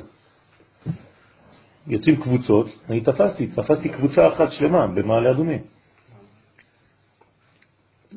היו באים אליי כל, כל uh, כמה ימים, הפעם הוא, אחרי זה היא, אחרי זה ההוא, אחרי זה ההיא, אני לא עשיתי קשר ביניהם. יום אחד אחת מתקשרת אליי, היא אומרת לי, אתה יכול להביא לי צדקה וזה? אמרתי לה, אני לא פה, אני במעלה אדומים. היא אומרת לי, אה, אנחנו, אני גם במעלה אדומים. אמרתי לה, בסדר, בוא ניפגש. אני מגיע, אני מחנה, אני רואה מכונית מגיע, כל אלה שאני מכיר יוצאים מאותה מכונית. קבוצה, כל אחד הולך לאיזה כיוון, באים עם מכונית. הלכתי לראות אותם, אמרתי להם, זהו, זו הפעם האחרונה שאתם באים אליי. כן, ונתתי לה באותו יום, כן, כי אמרתי, כבר יצאתי כדי לתת, אל תחזרו בבקשה יותר. זו רמאות, מה שאתם עושים, ומאז הם לא חזרו. אז נכון שצריך לבדוק. בוודאי צריך לבדוק, בטח. חוץ מפורים, חייבים לבדוק למי אתה נותן. וכשבאים אליכם למשל בכפר, אם מישהו חי בכפר כזה, צריך לקבל אישור מהרב גולדמן. אתה שולח את האדם הזה, תגיד לו, לך אצל הרב של היישוב, אם אין לך אישור ממנו, אני לא יכול לתת לך. זה המהלך של היישוב, ככה הקביעה של ההלכה. והוקמו, והרי פרשו החכמים במסכת ברכות, ועל מה שכתוב קרום זולות לבני אדם, זה לא קושים, כן? כן, קרום זולות לבני אדם, מה זה קרום זולות לבני אדם? מפרש שם מהי קרום זולות, מה זה קרום זולות? כן, מה פירושו? ואמר, אלא מן דאיצטריך לבריאתה, אלא מי שנצטרך לבריות, אנפוי משתניאן כקרום. אז זה בעצם מי שמבקש מהאנשים הופך להיות כמו קרום, שהפנים שלו משתנות, שהוא שם של עוף, שכשהחמה זורחת מתהפך לכמה גוונים. כלומר, זה איזה מין ציפור שהשמש, החום של השמש משנה לו את הצבעים בגוף. אז אותו דבר אדם שהוא צריך לבקש נדבות, בדרך כלל אם הוא באמת עני אמיתי, אז הוא מתבייש. אז הפנים שלו משתנות. לפי שנעשה מזולזל, אז זולות מלשון זלזול. אז הוא הופך להיות קרום, כמו אותו ציפור שנקראת קרום, זולות מלשון זלזול בעיני הבריות. בעיני העניות היא כדי להסיר ממנו כוח של הנוקבה בקליפה הנקראת סם המוות. כן, אז זה חלק מהתיקון. כדי להסיר ממנו את הנוקבה של הקליפה, אז הוא עובר דרך השלב הזה. וכמה נישוחים ואיסורים נשיך להוא חיביה. ומלבד העניות, כן, שאמרנו עד עכשיו, יש כמה נשיכות של הנחש, חז ושלום, נקישות, ואיסורים, נושך אותו הנחש כדי לכפר על אבונותיו, השם ירחם. ועל ידי זה יסיר ממנו כוח הנחש שהוא הסמך ממנו. כלומר, בין כה וכה הוא רוצה את שלו, כי הוא, הוא ניזון מזה. כן? הוא ניזון מהטעות, מהזרע. כשבעל התניא, זכר צדיק וקדוש לברכה, זכותו תגן עלינו, היה בכלא, אז הוא נשאר בכלא, כן, והוא כתב, בתוך הכלא הוא כתב, כתב ספרי קודש. וכשהוא יצא משם, כן, באו לו מלא מלא מלא ילדים בחלום. אז הוא מספר, הוא מסביר שבעצם כל הילדים האלה זה בעצם כל הטיפות של הזרע שהוא תיקן מהאנשים שהיו באותו כלא לפניו. ששם הם שפכו זרע לבטלה על הקירות של אותו כלא, והוא הלך לאותו כלא לתקן את כל היהודים שהוציאו זרע לבטלה לפניו. ולכן זה היה הפך להיות ילדים בחלום, מלא ילדים שהוא הציל. אז זה, זה תיקונים גדולים. הוא ממשיך ואומר, ולא עוד אלא רק ממיתה ניצל האדם על ידי עניות, אלא גם מייסורים קשים ניצל על ידי עניות. וזה שאמר, אלא בעני חשוב כמצורע, אז לא כשהוא חשוב כמת, הוא גם חשוב כמצורע, עני, כן? והוא ניצל מנגעים וייסורים קשים על ידי העניות. כי מה מצורע כתוב בו, בגדיו יהיו פרומים וראשו יהיה פרוע, כן, אז אותו דבר העני גם כן, הבגדים שלו זה לא כמו האלה אם באו עם אה, מכונית פר שם. כך עני בגדיו קרועים ושערותיו מגודלים. כן, לא סיפרתי לכם את הכל, גם מאיזה רכב הם יצאו. אז כך עני בגדיו קרועים ושערותיו מגודלים, ועוד מה מצורע כתוב בו, לכן צריך להיזהר מאוד, רבותיי, מבגדים כאלה, אומר רבן ישחי שצריך מאוד מאוד להיזהר שהבגדים לא יהיו קרועים, שלא יהיו חורים בבגדים. זה לא פשוט הדבר הזה. כן? כן, היום זה עולה כסף לקנות בגד קרוע. כן, אז צריך להיזהר מאוד, כי שם יש כניסה, חדירה לקליפות. אז כל פעם שיש לכם איזה בגד קרוע, צריך להוריד אותו ולתקן אותו. או לזרוק ולקנות אחר, אבל לא לשים בגדים כאלה. ועוד מה מצורע כתוב בו, בדד ישת, שפוע? אה. מחוץ למחנה מושבו, כך אני ערום ויחף, הולך נע ונד ערום ויחף. לכן לכפר על עוון כלל ישראל ועניותה היא לישראל באתר דצרעתה. אז העניות לישראל היא במקום הצרעת. ועל ידי זה ניצולים ישראל משאר מיני עונשים ואיסורים קשים. כן, לא עלינו ולא עליכם. מה? כן. כן. כן, כן. כי הצדקה, הצדקה זה דמים. זה כמו זרע. אז כשאדם נותן צדקה הוא בעצם מוציא זרע, אבל עכשיו זה בקדושה. כי העני הוא כמו נקבה ביחס אליו, אז הוא נותן והוא כותב את שם הוויה. לכן זה גם תיקונים. אז הצדקה מצילה אותו, וגם את העני ממוות, שניהם.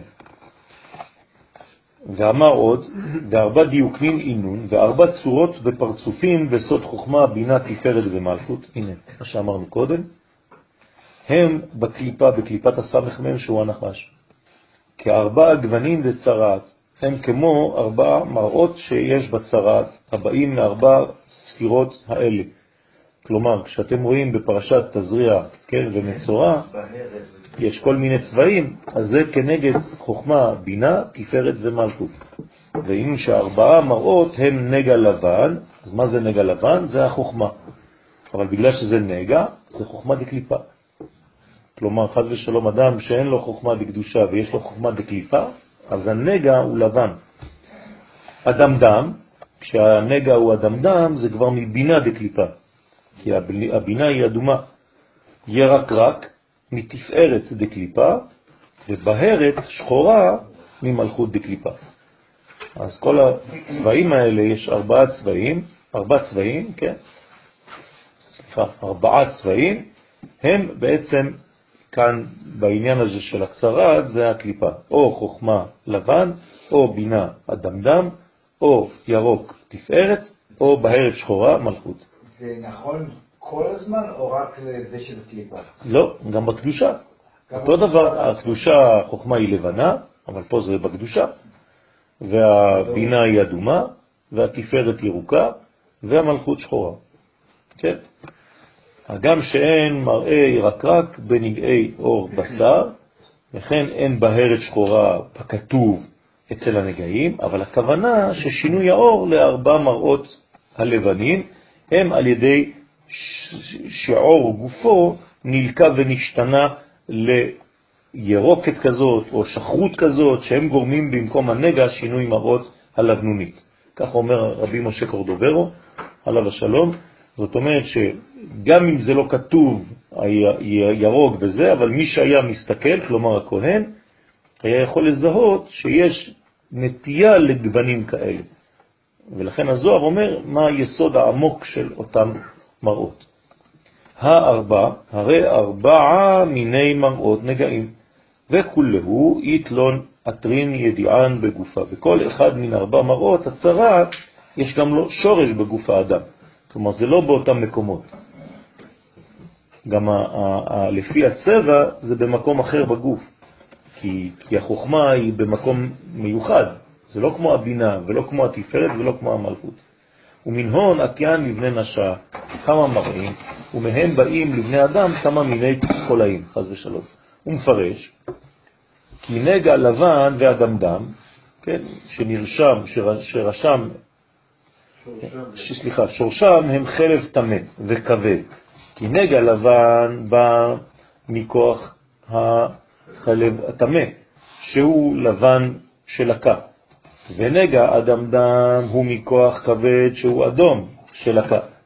ירקרק זה מרה, שורש נגע ירקרק היא המרה שהיא ירוקה של הקטה, ובהרת שחורה, חול, שורש בהרת השחורה היא התחול שיש בו דם שחור של הקר. ומן הון נבעין ארבע מיני מראים, ומהם נובעים ויוצאים כן ארבעה מיני חולאים, ואינון והם מרה חיברה, מרה סומקה, מרה ירוקה, מרה וקמה.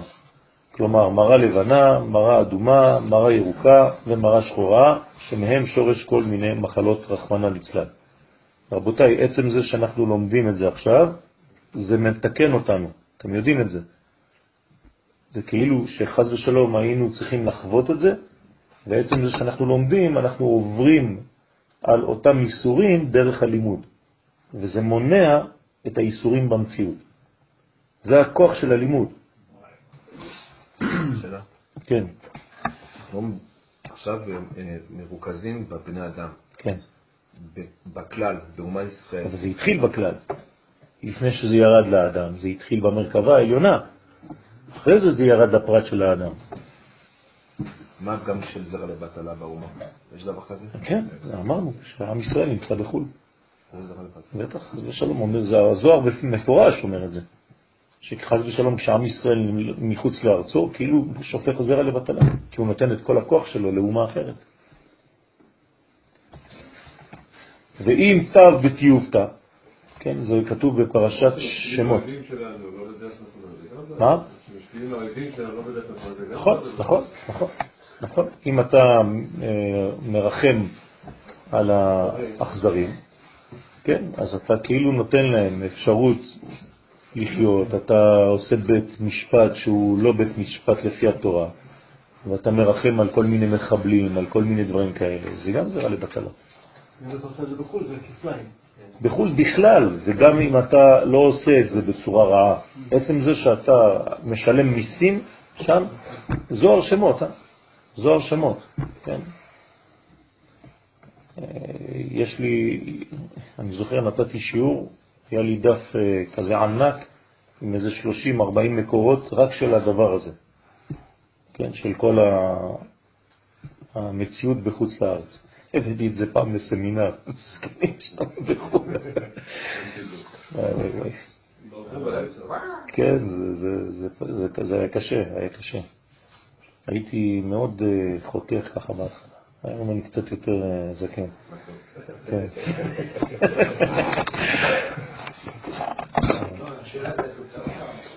כן, האמת שברוך השם כל הסמינרים שעשינו הם פה.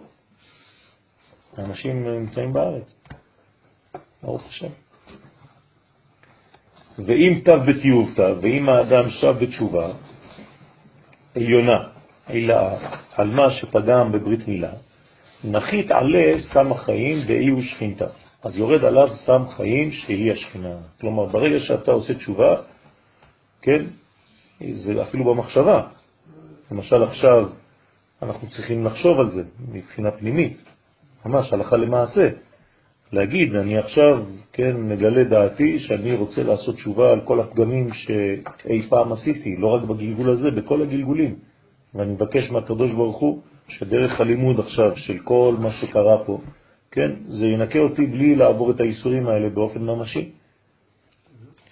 ואיתמר בה, וגם נאמר בשכינה ושב ורפא לו. אז הקדוש ברוך הוא לא רק שהוא סולח, הוא גם הופך אותך לצינור עוד יותר רחב. כן, כן, נכון, נכון. נכון, בדיוק. גם כל הצער, בדיוק מה שאומר עכשיו, כן, אה, רב יאיר, זה שכל הצער שחווית בחיים, שכאילו היה סתם לשווא, תכוון שהוא לא ידעת על מה זה בא, תכוון שזו גם כן ניקה אותך מכל הדברים האלה. ולכן, ויתמר בה, וגם נאמר בשכינה, ושב ורפא לו. כן, דהיינו מאילן מיני מראים שהוא מתרפא על ידי השכינה מכל אלו מיני הנגעים והמחלות. הוא מפרש שהסם חיים הוא מחיה למימיתה דעניותה. מחיה אותו ממיתה של העניות. הלך או שחזר הביתה? יותר טוב. סתם נסבול ככה. כן. כמה דעת אמר, כמו שנאמר, כן, והשיבו וחיו, כי תשובה מחפרת על הכל. כן, אין דבר שעומד בפני התשובה. התשובה מחפרת על הכל. כן, ומועילה להינצל ממיטה, מעניות וצרעת וכל הדברים האלה. ולכן צריך אה, לגלות דעתו מדי פעם, צריך לעשות ככה איזה מין אה, חשבון נפש ולגלות את זה. אז מסתבר שאין סבל בעולם, אין רע בעולם, אלא אני פשוט מזמן את זה. נכון, זה מה שתמיד אנחנו אומרים, תמיד אנחנו אומרים את זה, העולם זה אור. קדוש ברוך הוא זה אור, קדוש ברוך הוא מביא רק אור, מאת השם לא תצאנה. אני עונה לך, אתה מצוחק איתו. הוא אמר לי, חטפת כבר השבוע, כי עשיתי תאונת אופנוע. מאת השם לא תצאנה הרעות והטוב. הקדוש ברוך הוא נותן לנו רק טוב. לא אמר שכתבת, כן. אמר שכתבת. נכון?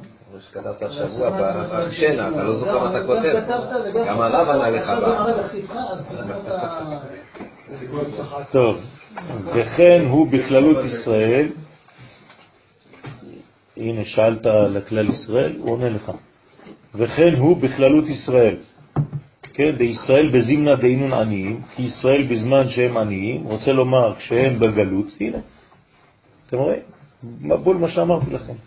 המענה אותם ביותר, זה, אין דבר יותר כואב מהמחלה של הגלות, קרואים מתים. כן, הזוהר קורא להם מתים בגלות, אז הם נקראים מתים.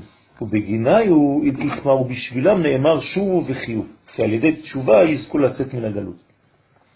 כן, אז זה, התשובה זה יציאה מהגלות, פשוט.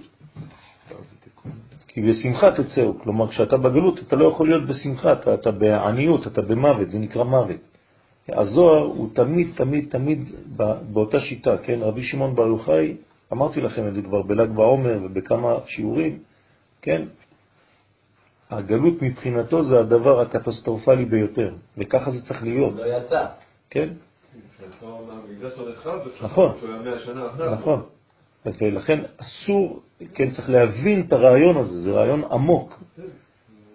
זה, זה, זה, זה הכל מדרגה שאנחנו לא רואים כלום, פשוט אנחנו עיוורים. מי שרואה באמת את האמת, מה הוא רואה? הכל בנוי, הכל מתוקן, הכל אור. כן, זה קשה מאוד, קשה מאוד לתרגם את זה היום למציאות. היום תשאלו אנשים, הם אומרים לכם, איזה אור, על מה אתה מדבר? אתה לא רואה את זה, מה הוא עשה, ואתה לא רואה את הממשלה, ואתה לא רואה את זה, זה קשה מאוד. והיום בכלל, מילא, אבל בזמן הרב קוק, שהוא כותב ספרים שקוראים להם אורות, באיזה תקופה הוא כותב את זה? כן, אנשים ירדו עליו, חבל על הזמן. מה אתה כותב אורות? אז אה, תלוי איפה אתה נמצא ומה אתה רואה, כן, איך אתה רואה את הדברים. זה לא פשוט וצריכים להתלמד בדבר הזה, צריך ממש להעמיק. הפנימיות, לימוד הפנימיות אמור להקנות לך עיניים פנימיות, ראייה פנימית על המציאות. וכל עוד וזה לא קורה לך ואתה לא מפתח ראייה, חושים של תוכן, של פנימיות, אז אתה עדיין מתעסק במה שאתה רואה בחוץ בלבד. ולכן אומר לך הרב קוק, דבר ראשון, ארץ ישראל איננה דבר חיצוני, תיזהר. אל תסתכל עליה בעיניים כאלה, זה חטא המרגלים. רחוב לבו חמת, הם ראו רק את רחל. את החלק החיצוני, כן? והאריזל אומר שמשה שלח אותם לטור את הארץ, ראשי לאה. כן? אל תסתכל על החיצוניות, פה אתה, אתה, אתה תתבלבל לגמרי. שבתקופה עד השבועות לא עשינו תיקון רחל, נכון? רק תיקון לאה. כן. עכשיו חוזרים לתיקון רחל? כן. ואמר כי מי שפגם בעוד ברית קודש, כן, ובשביל זה סובל נגעים רחמנה ליצלן, הוא נענש גם בעניות של תורה. אז הנה עוד סוג של עניות. אדם עני בדעת, חז ושלום, הוא לא, לא קולט כלום, לא מצליח, כן, אין לו, קשה לו. כן, ממש, זה, זה סבל נוראי. כן, הרבי חיים ויטל היה בוכה, מספר בספר אה, חזיונות שלו כמה הוא בכה כדי להבין דברים, רבי חיים ויטל. כן, אנחנו לא מבינים, עוברים דף. דהיינו שיש לו ביטול תורה על ידי הנגעים. כן, אדם חולה, אדם חלש, זה גם כן ביטול תורה. למה גרמת לגוף שלך להיות חלש? למה לא אכלת בריא? עכשיו אתה צריך לשכב יומיים. למה אתה מצונן? למה לא שמרת על קור, חום? אז, אז כל זה זה ביטול של החיים שלך, ביטול תורה. שבוע שלם במיטה, אתה ביטלת תורה. אז גם זה אותו דבר. וזה שאמר, ולת עניותה כעניותה דאורייתא, אותו דבר. אין עניות כעניות של תורה. כן, גלות הדעת. זה גם כן סוד של גלות, סוג של גלות. ולכן אדם שהוא בעניות של התורה, חז ושלום, שהיא קשה מכל מיני עניות, דמן דלה אית ואורייתא, יתקרב מת, אותו דבר, מי שאין לו תורה נקרא מת בחייו. מלא אנשים מתים, הם לא לומדים תורה. בלי תורה אתה לא יכול לחיות. ואמר שמי שפגם בעוד ברית, כן, אסוותה דילה, מה היא להוא אלמה? הרפואה שלו, מה היא שינצל מעונשי העולם הבא? אז מי שכבר פגם בעוד ברית, מה, מה הוא יעשה עכשיו? הוא אומר, אורייתא לימוד תורה. כן, כן. תלמד תורה, זה חלק מהתיקון שלך כבר. זה מרפא אותך מכל מיני חולאים. והיינו יחד עם תשובה עילה, אז אתה עושה תשובה ואתה גם לומד תורה, והתמר בה שנאמר בתורה עץ חיים היא. הנה, עץ חיים. אם התורה זה עץ חיים, אז זה מתקן את כל מה שאמרנו, שמביא מוות. שנותנת חיים ללומדיה. כלומר, אתה צריך לראות שהתורה שלך היא מחיה אותך. אם התורה שלך לא מחיה אותך, תשאל את עצמך שאלות. כלומר, אתה צריך לצאת משיעורים חי יותר, עם חיות הרבה יותר גדולה. אני זוכר, הייתי יוצא מה, מהישיבה, הייתי כמו איזה, לא, לא, כאילו מרחף, מרחף. באמת, הייתי חוזר הביתה בהיי כזה, בשמחה פנימית כזאת. כן, ממש. כאילו עישנתי לא יודע מה. והיא הסבתה לכל מראים, והתורה היא מביאה רפואה לכל המחלות. כי כל העוסק בתורה, ייסורים בדלים הימנו, מה שאמרנו מקודם. כל מה שאנחנו לומדים, אנחנו עוברים את זה דרך הטקסט. ברוך השם. כן, אז לימוד תורה, האיסורים בורחים מהאדם. כמה דעת אמר, כמו שנאמר, רפאות תהי לשריך. כן? כלומר, ושיקוי לעצמותיך, פירוש, והשקעה למוח שבעצמות. כלומר, התורה היא נכנסת למוח העצמות, לתוכן הפנימי, כי התורה היא רפואה לכל גוף האדם. ואתה חוזר עוד לפרש מה שכתוב, סימני חכותם, לפי שאמר, כן, סימני חכותם על ליבך. אתם זוכרים? התחלנו בזה שחותם הוא ברית מילה. לכן אומר כאן שמי שפוגם בחותם ברית קודש ושב בתשובה, אבל עד שלא נתקן לגמרי הוא מקבל עוד איסורים. אז האיסורים שלו הם הולכים ודואחים ונהיים קטנים יותר, אבל בכל זאת זה איסורים. אם כן, מהי חותם והי אתר, במה הוא נשמר מן המזיקים במקום חותם הברית, תשובה, ואומר, דע עוד שבת, הנה עוד מדרגה אחת כדי להינצל ולתקן את כל הפגמים האלה, שבת. כי שבת נקראת גם אות, לכן ביום טוב אותו דבר. כלומר, מי שמחלל יום טוב, זה כאילו מחלל את השבת, זה אותו דבר. מה מחלל את המועדות, כאילו חילל את השבת. השבת, יום טוב, כן, שקיל לברית מילה. כלומר, שמירת שבת ושמירת ימים טובים, זה מתקן גם כן את הברית. אז השמירה שלו על ידי שמירת עוד שבת ויום טוב, גם תפילין אותו דבר, שהוא שקול לשמירת ברית מילה. כי גב נדע באופן זה שבת, כי שבת שקול לשם שדאי שבאות ברית. כי שלוש אותיות שבת הן כנגד שלוש אותיות שדאי. כלומר, תיקח שדאי ותחליף את זה בשבת. כלומר, הבית זה הדלת והיוד זה התו. והשין נשארת בראשונה. כי שין לקבל, לקבל שין, הנה, שם שדאי, עוד שין של שבת היא כנגד עוד שין של השם שדאי. כלילה, מתלת, חייבן, עילאים, שזה שלוש, כן, חיות העליונות, דהיינו מתלת אבהן, שלושה אבות, שהם חסד גבורת תפארת וזירנפי, ב', כן, ד', ד', אז הב' אתה מחליף אותה בד', אותיות ב', ד', כן, הב' של שבת הם כנגד אותיות, היא כנגד אותיות אות ד' של שדאי, שהיא המלכות הנקראת בת, והיא גם כן סוד ד', והיא היא רביעה לאבהן, לפי שהיא ספירה רביעית, אז היא הרביעית, אז היא ד' לאבות שהם חגת. רוצה לומר שהיא יוצאת מתפארת וזעירנפי נעשית רביעית. ורביעה לתלת חבן, וכן היא רביעית, כשהיא יורדת מתחת היסוד, היא רביעית לנאי. הנקראים שלוש ספירות תחתונות.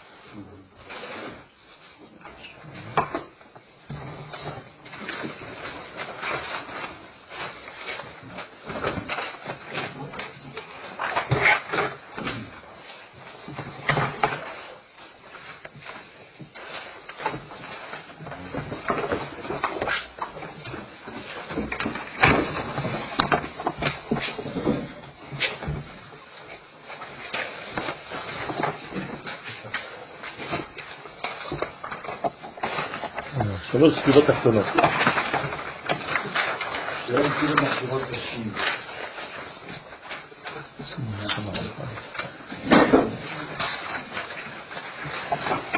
בסוף יהיה לכם ספרים בבית, רק מהדפים.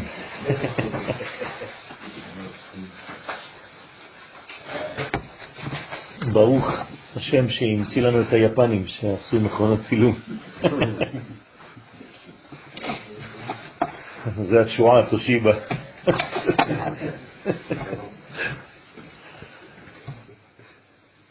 אז חיות, כן, התחתונות, והיא היא דמות אדם, והמלכות היא דמותו של זעיר אנפין, הנקרא אדם. ולאו אדם ואינה אדם ממש, כי היא נוקבה. אז הדאו דכתיב זה שכתוב דמות פניהם מאדם. הרי שנזכר כאן דמות פני אדם. הוא מפרש אלא מהי אדם, אלא מי נקרא אדם, אומר י' כ' ו' כ'. כלומר, אדם זה לא בן אדם, כמו שאנחנו חושבים, דמות אדם. דמות אדם זה בעצם שם הוויה, כי האדם הוא בעצם גילוי של שם הוויה. זה, כשאתה כותב את זה י' כ' ו' כ' במילוי אלפין, זה יוצא לך בגמטריה אדם.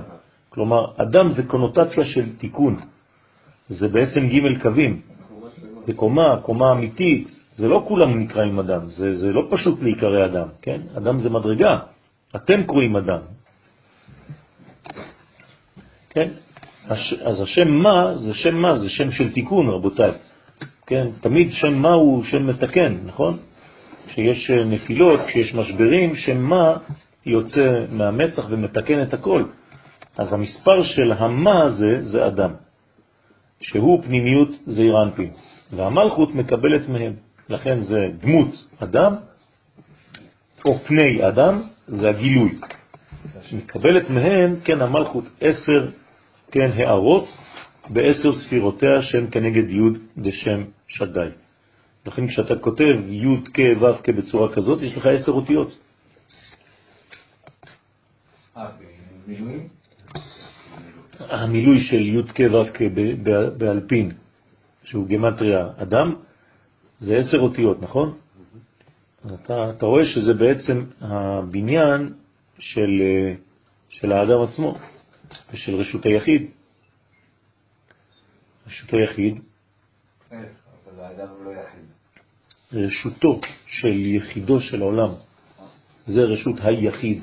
הקדוש ברוך הוא נקרא יחיד, אחד יחיד ומיוחד. זה הרשות שלו. כמה זה רשות היחיד? ד' על ד' על עשר, נכון?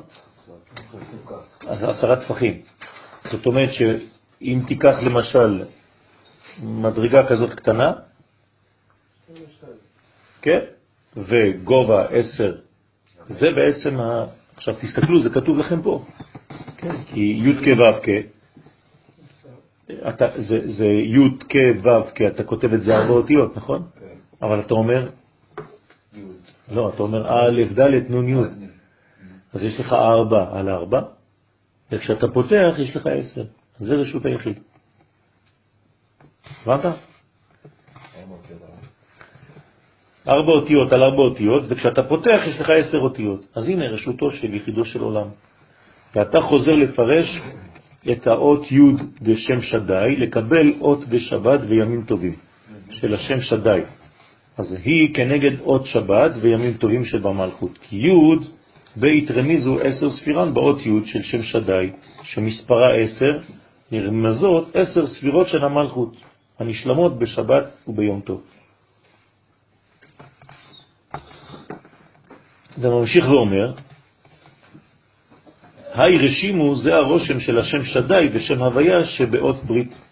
אי הוא ליברה דמלכה. הוא לבן המלך, שיש לו נשמה מעולם האצילות. אנחנו נקראים בנים אתם למקום, נכון? אז הנשמות שלנו, של עם ישראל, באים, באות ממלכות דאצילות. מלכות היא נקבה, היא ילדה את הנשמות שלנו, אבל מאיפה זה בא? היא הייתה צריכה להיות בהיריון כדי ללדת אותנו. אז ממי היא נכנסה להיריון? מזעירנפין דאצילות. אתם איתי או שאתם... בסדר? אז תפארת הזדווג עם המלכות בעולם האצילות, מלכות נכנסה להיריון, כן? ואחרי העיבור ילדה את הנשמות של עם ישראל. אז הנשמות שלנו באות מזון דאצילות, זה האבא והאימא שלנו. בסדר? ולא כל הנשמות של, של אומות העולם באות מהמדרגה הזאת, לא. בעולמות הרבה יותר תחתונים. זה, זה, זה, הגוף זה האבא ואמא, פה בעולם הזה. כן. אבל זה גם כן רמז למדרגות עליונות, זה אותו דבר בגוף. כן. זה נשמות של בני ישראל, זה לא, בני ישראל. זה לא של עם ישראל. של עם ישראל, הנשמה של עם ישראל, הנשמה הכללית של השורש, זה בכלל ברדלה. בסדר? אבל לעבדה דמלכה, אבל לעבד המלך, שיש לו רק נרן מעולמות בריאה, יצירה ועשייה, הנה, זה שאר האנשים שנקראים עבדים, הם לא בנים, אם כבנים, אם כעבדים. אנחנו בנים, אבל לפעמים חז ושלום אנחנו יכולים להתנהג כמו עבדים. כלומר, מה ההבדל? העבד עושה הכל בכוח. כן? אה, אז אני בן. אתה בן, אתה אמור להתנהג כבן. בסדר? אבל אם אתה בן ומתנהג כעבד, אז זה, זה חז ושלום, אתה לבד הורדת את עצמך למקום אחר. אז בזבזת. מה עושה הבן? נכנס למלך, אפילו שהמלך באמצע, כן, פותח את המקרר, אומר, היי אבא, ליד כולם, כולם פוחדים, רועדים, הוא פותח את המקרר, אוכל משהו ליד כולם, סוגר, הולך. כן, המלך לא יכול להגיד לו כלום. זה ככה אנחנו צריכים להיות עם הקדוש ברוך הוא. ככה היו החסידים הגדולים. החסידים הגדולים הם אומרים, אני, אני בן, אז אני כאילו בחוצפה, אני מבקש ממך, דורש ממך דברים. כן, היו דורשים מהקדוש ברוך הוא דברים. אתה אמרת שאני בן, נכון? אז תן לי כמו בן. זה, זה, זה, זה חוצפה דקדושה, כן? כאילו אני רוצה להיות הבן שלך, אז, אז אני מדבר איתך כמו בן. אז בדיוק, אבל אה, כדי להיות כזה אתה צריך להתרגל. גם אתה יכול לגדול ולהיות כזה. כן, אם היית באמת אה, רוצה באמת לרצות, רוצה לרצות, כמו התהוות אהבה בצד השלילי, אתה רוצה לרצות, אתה יכול להגיע למדרגות אה, חבל על הזמן. אני זוכר בישיבה אצל רבי דוד, היה אחד, איזה תימני אחד,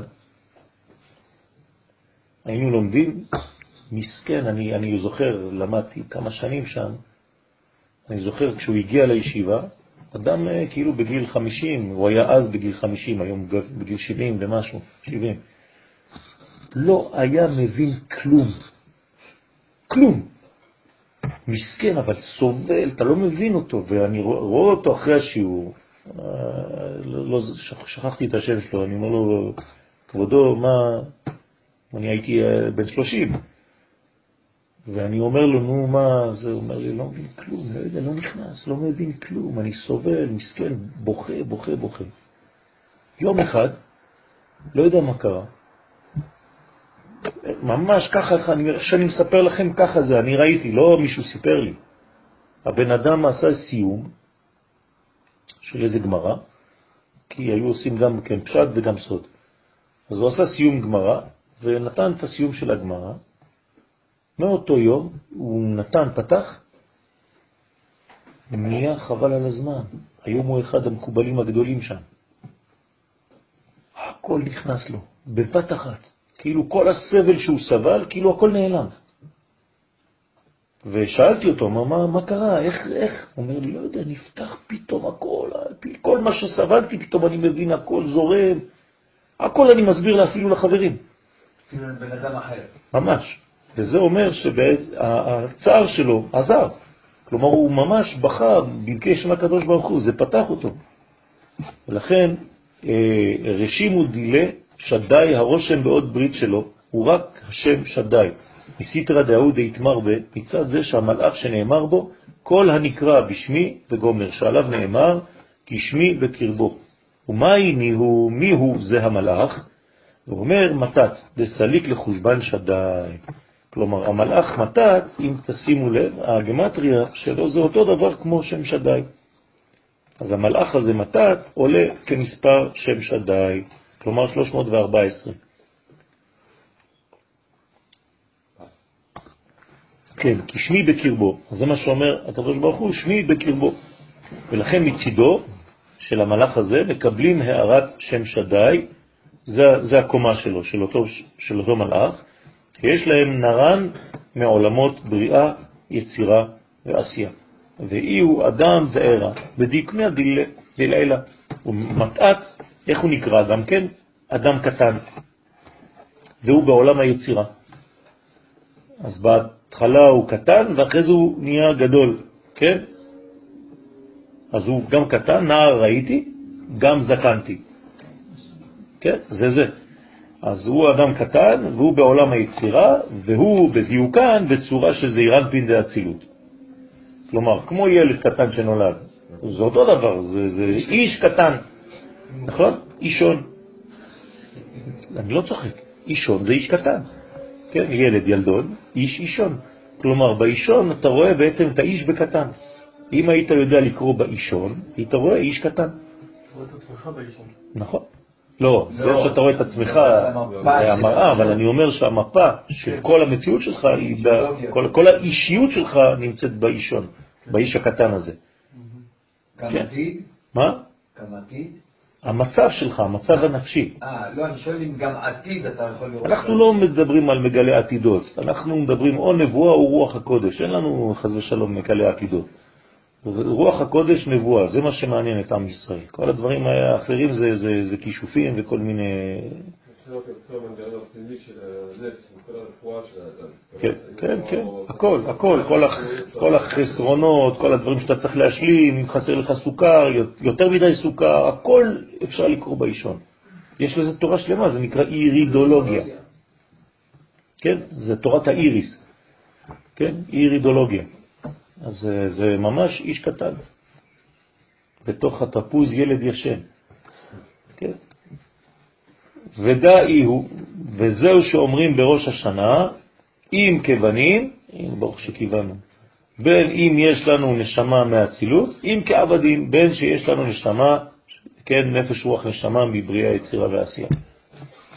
אז דע כי עניין הרשימו והגוונים שבפנים הנזכרים במאמר הבא הם ניכרים ליודעים בחוכמת הפרצוף. פה אנחנו כבר נכנסים לחוכמת הפרצוף, כלומר זה לקוח מזוהר שמות. בזוהר שמות, שמות ויתרו, כלומר ספר שמות ופרשת יתרו באופן ספציפי, כל, כל הקטע הזה עכשיו, זה חוכמת הפרצוף. אז לא להסתכל אחד על השני, זה דברים, אבל זה חוכמה שלמה. לא, כן, אני, נכון, הנרשם בנפש האדם ולא בפנים הגשמיים. כן, זה לא בחיצוניות, זה בנפש. והאדם שיודע לקרוא, הוא קורא בנפש הפנימית וזה משתקף לו. אז בואו נראה עכשיו איך זה, למה זה דומה. ואמר עוד, מאן דאיו רשימו דאריה בחותמה דילה, מי שיש לו רושם אריה בחותם שלו, כלומר בשורש נשמתו. אז הוא דומה קצת לאריה בחלק החיצוני שלו, אבל במיוחד בחלק הפנימי שלו. כלומר, התכונה שלו זה תכונה של אריה. כן, מה זה התכונה של האריה? חסד, חסד. האריה אמרנו שהוא בחסד, אתם זוכרים? נכון, קו ימין. מה? נכון. אז איך זה ראיו? איך זה גבורות? הרי האריה הוא בימין, הוא בחסד. גיבור כארי. יפה. אז מה זה גיבור כארי? כמו גיבור כחסד? אה? זה גבורה של חסד. כן, אז למה אתה קורא לו אריה? למה הוא בקו ימין בכלל? הוא היה צריך להיות אה, בצד שמאל. הוא גבורה ויש לו חסדים. אז היה חסד שבגבורה, לא גבורה שבחסד. אתם מבינים? כן. אז מה, מה אתם אומרים? למה האריה הוא דווקא בצד ימין? זה התיקון. מה זאת אומרת זה התיקון? אוקיי, אז מה, מה, מה, למה, מה אתה למד מהאריה? כי החסד בונה את הכלי של הגבורה. זאת אומרת? והוא מקבל כדי לתת.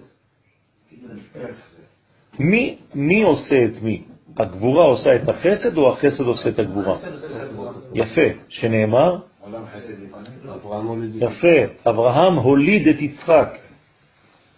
מה זה הוליד, אומר רש"י שם במקום? הוליד, גמטריה, דומה. שימו לב שמה, אומר הוליד בגמטריה דומה. כלומר, אברהם מוליד מישהו שהוא דומה לו בסגנון אחר. כלומר, מה זה יצחק? זה כמו אברהם בגוון חדש. ומה זה יעקב? זה כמו שניהם בגוון שלישי. זה לא שאתה בורח מאברהם, אתה נשאר אברהם בצורה אחרת. אז האריה אמור לבנות בעצם את מי? את השור. בסדר? אז האריה בונה את השור, את החלק השני, ושניהם בונים את הנשר, וכולם בונים את האדם. בסדר? אז בואו נראה עכשיו, שהוא מושרש בבחינת פני אריה שבימין המרכבה של המלכות. כן, עכשיו לא לשכוח שהמרכבה היא במלכות. בסדר? אז כל המלכות היא בכלל, היא בעצמה, מה היא? דין. נכון? אז זה כאילו הימין שבתוך מערכת של גילוי, שזה כבר גבולות. אז אי הוא חיבר באנפוי. אז איזה צבע תיתנו לאריה? לבן. לכן האריה הוא לבן בפניו. הרומז שהוא מושרש במידת החסד. אז אריה אמיתי הוא אריה לבן. נכון, זה אותו דבר. האריה זה החוכמה, זה אותו דבר, זה יוד של שם הוויה. בסדר? מאן דאי הוא בחותמה דשור, מישהו בחותם של שור יש לו פנים כאלה של שור, כן? הוא מושרש בפני שור שמשמאל, יהוא סומקה באנפוי, אז הוא קצת אדום. הוא אדום בפניו, הרומז שהוא מושרש במידת הגבורה. מה דאי הוא בחותמה דנשר, יש אנשים שדומים לנשר, האף כזה קצת אה, זה, אז אבל זה בפנימיות. מישהו בחותם של נשר, הוא מושרש בפני נשר שבמזרח. מה זה מזרח? חסד. אמצע, לא חסד. מאיפה מזרח זה חסד? זה דרום. לא, מזרח. זה לא דרום, זה מזרח. לא, חסד זה? לא-, לא, חסד זה דרום, אבל פה זה נשר, נשר זה מזרח. מזרח איפה זה? זה תפארת. בסדר? זה אמצע. אז היא הוא ירוקה באנפוי, אז הוא חייב להיות ירוק. הירוק תמיד באמצע. כן, למה העץ ירוק? כי הוא באמצע. באמצע מה? בין השמיים לבין הארץ. אז הוא חייב להיות ירוק. בסדר? אז הוא ירוק, בפניו, אז הוא שרומז מושרש במידת התפארת. למשל, על אסתר נאמר שהייתה ירקרוקת. אז כלומר, היא הייתה נעוצה באיזה ספירה? תפארת. כלומר, מחוברת למי? למרדכי. אז מרדכי הוא מידת התפארת. בסדר? שהתגלה ביסוד. אז מן דאי הוא בחותמה דדמות אדם, אז מי שבאמת דומה לאדם במדרגה, מה? כן, נכון, נכון. אז דאי הוא בחותמה דדמות אדם, מי שהוא בחותם של דמות אדם, הוא מושרש בפני אדם שבמערב. מה זה מערב? שכינה, נכון? מלכות. מלכות נמצאת במערב. בגמרא, כשקוראים מערבה, מה זה? ארץ ישראל נקראת מערבה. למה? כי השכינה נמצאת בארץ ישראל. בסדר? אז כשמסתובבים בלך דודי, כן, מסתובבים לכיוון מערב כדי לקבל את השכינה. אז אדם במערב, זה המרכבה. אז אי הוא, הוא קם באנפוי, הוא שחור בפניו, הרומז שהוא מושרש במידת המלכות. כי המלכות היא שחורה, למה היא שחורה? כי היא קיבול, היא כלי קיבול. איזה, איזה צבע קולט הכי הרבה את, את כל המדרגות? שחור, תמיד. תקנה רכב שחור, אתה שם אותו בשמש, זה שריפה. כן? לרכב לבן מתחמם פחות. ממש מציאות. כן? אז השחור הוא הצבע שקולט הכי הרבה. כן? לכן שמים אה, אה, לוחות שחורים כש, כשיש למשל קונצרט, הופעה, אז שמים לוחות שחורים מסביב.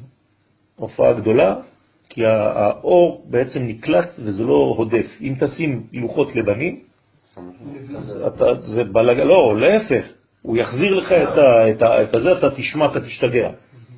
מה, זה קשור לגלי קול? כן, כן, כן, כן, כן, גם לגלי קול. כן, לכל. נכון. נכון. לכל צבע יש, יש, יש אה, ערך סגולי.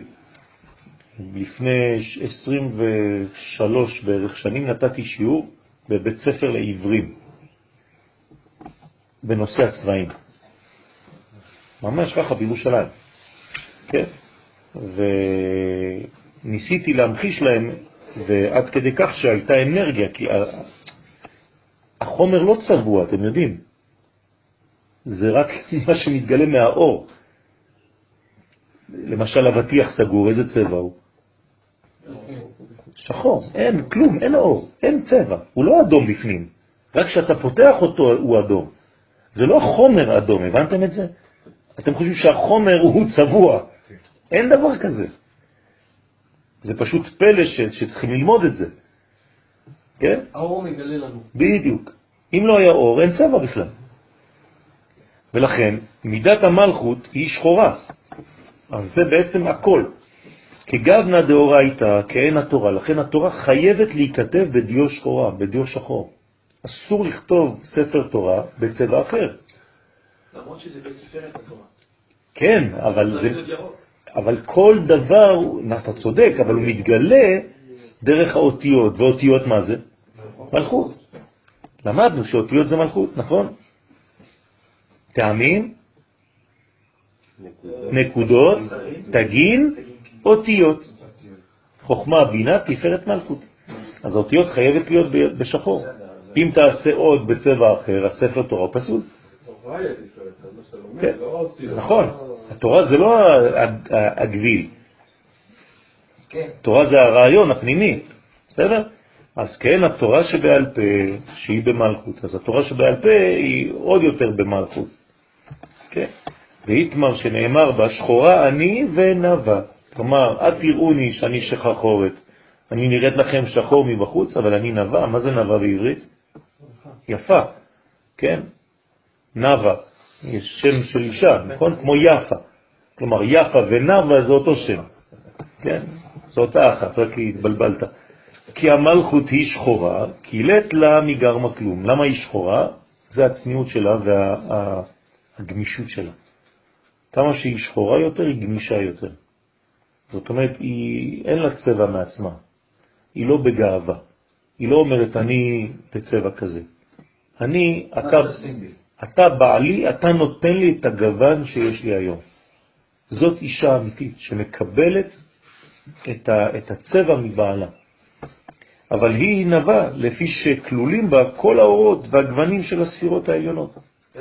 אבל אם היא- אישה למשל שבאה מתפארת, מה זה אישה שבאה מתפארת? זה גבר מחופש. אמרת הרגע לאסתר. לא, אמרתי שאסתר נעוצה כמו שאשתך יצאה ממך. מאיפה יצאה אישה? היא יצאה ממני. בוודאי. מאיפה יצאה אישה? מהצלע של הגבר. אם היא באמת השורש, זה ממך יצאה.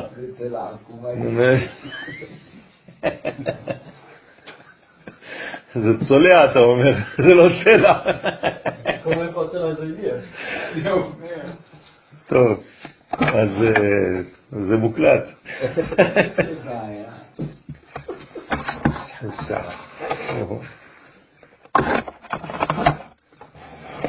הוא מפרש עוד שהשכינה הקדושה מבקשת מזעיר אנפין שישים לה הערת התורה הנקראת חותם, כן?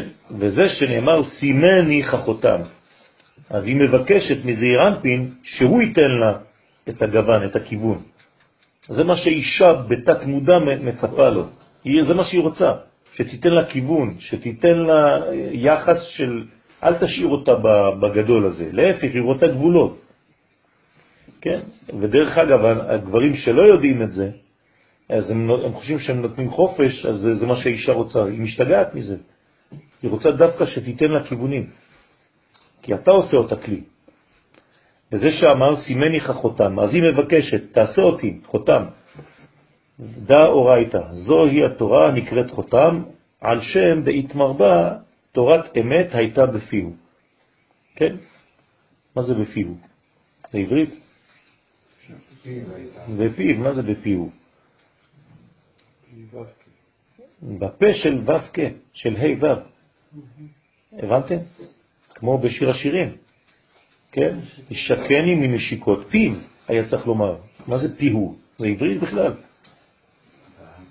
כן, אה, תדבר ככה ברדיו, יזרקו אותך.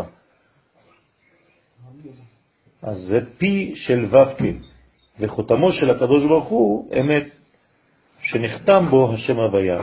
והיינו ואי היא כלילה מעשר אמירן דאינון י' שהתורה כלולה מעשר, עשרה מאמרות שבהם נברא העולם. לכן זה האות י' שהם כנגד אות של שם הוויה, שבחוכמה. למה זה דווקא בחוכמה? כי הבריאה נעשתה שם בחוכמה יסד ארץ. כן, כונן שמיים בתבונה. כלומר, דווקא את החוכמה העליונה השתמש בה כדי לעשות את הדבר התחתון. אתם רואים שזה לא נורמלי, הפסוק, נכון? השם בחוכמה יסד ארץ, ושמיים בתבונה, שזה יותר נמוך. דווקא החוכמה עושה את הארץ, והתבונה זה השמיים. אז זאת אומרת שכשאתה רוצה ללמד קטנים, אתה צריך איש גדול. יפה מאוד. כמה שאתה רוצה לרדת למטה, צריך להשתמש בחוכמה הרבה יותר גדולה. לכן עושים טעויות כשלוקחים מלמדים לילדים שהם ילד, קצת יותר גדול. אתה לוקח ילד בכיתה ו', מלמד ילד בכיתה א', זה לא נכון לעשות את זה. אין לו את הגמישות. אין לו, הוא לא יכול, גם זה לא החוכמה האמיתית. צריך לקחת רב גדול מאוד כדי ללמד ילדים קטנים.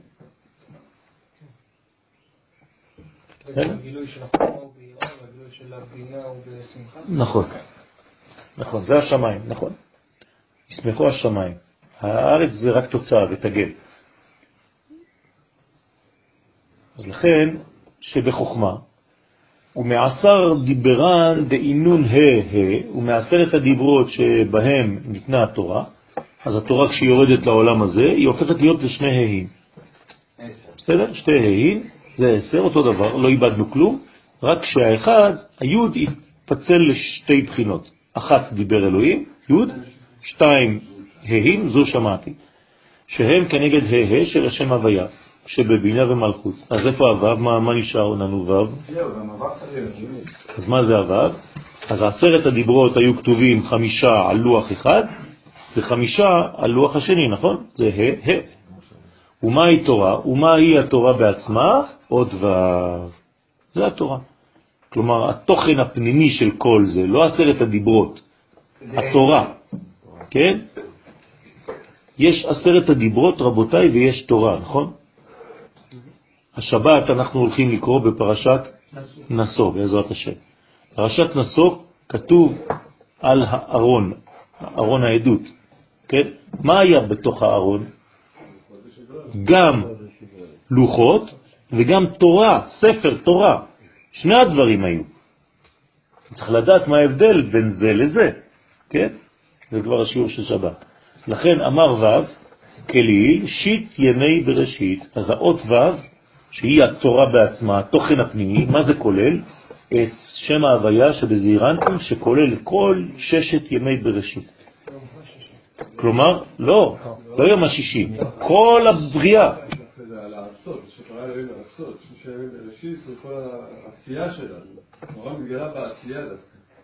לא, פה זה לא עשייה, זה הבריאה עצמה, ששת ימי בראשית, האדם עדיין לא נמצא. אחרי זה הוא צריך לעשות, לעשות זה כבר תורה שבעל פה. פה זה תורה שבכתב. בסדר? זה, זה החלק האלוהי עדיין. תורה שבעל פה זה האדם שזה לעשות. כן, אבל זה אחר כך.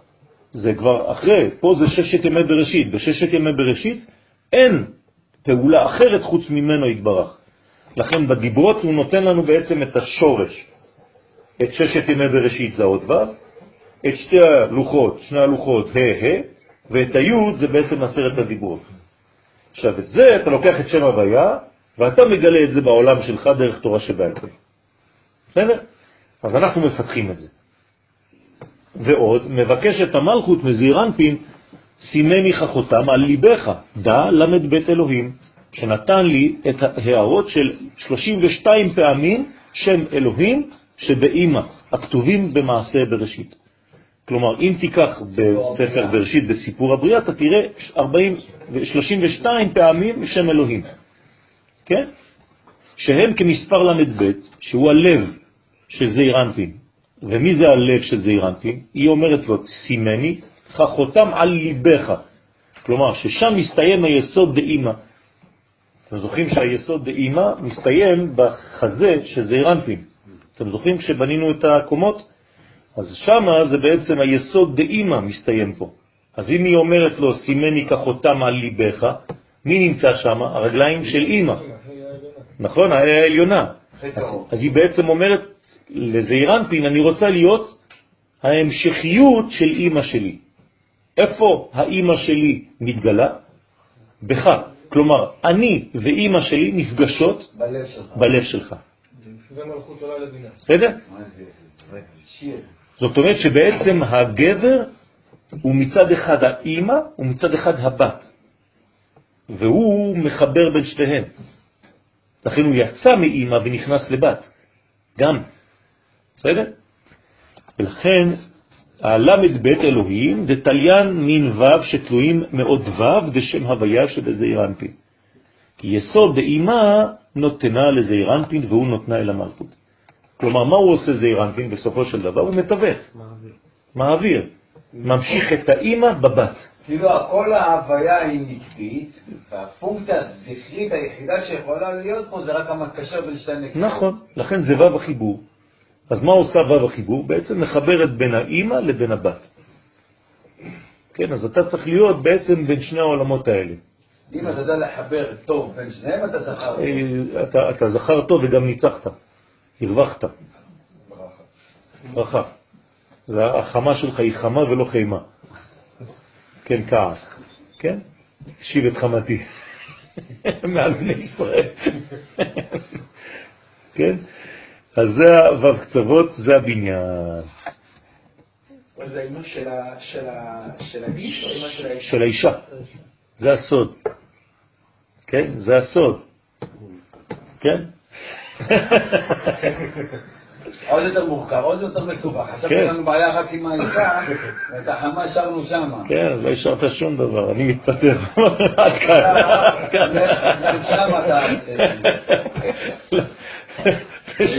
שתי ציפורים.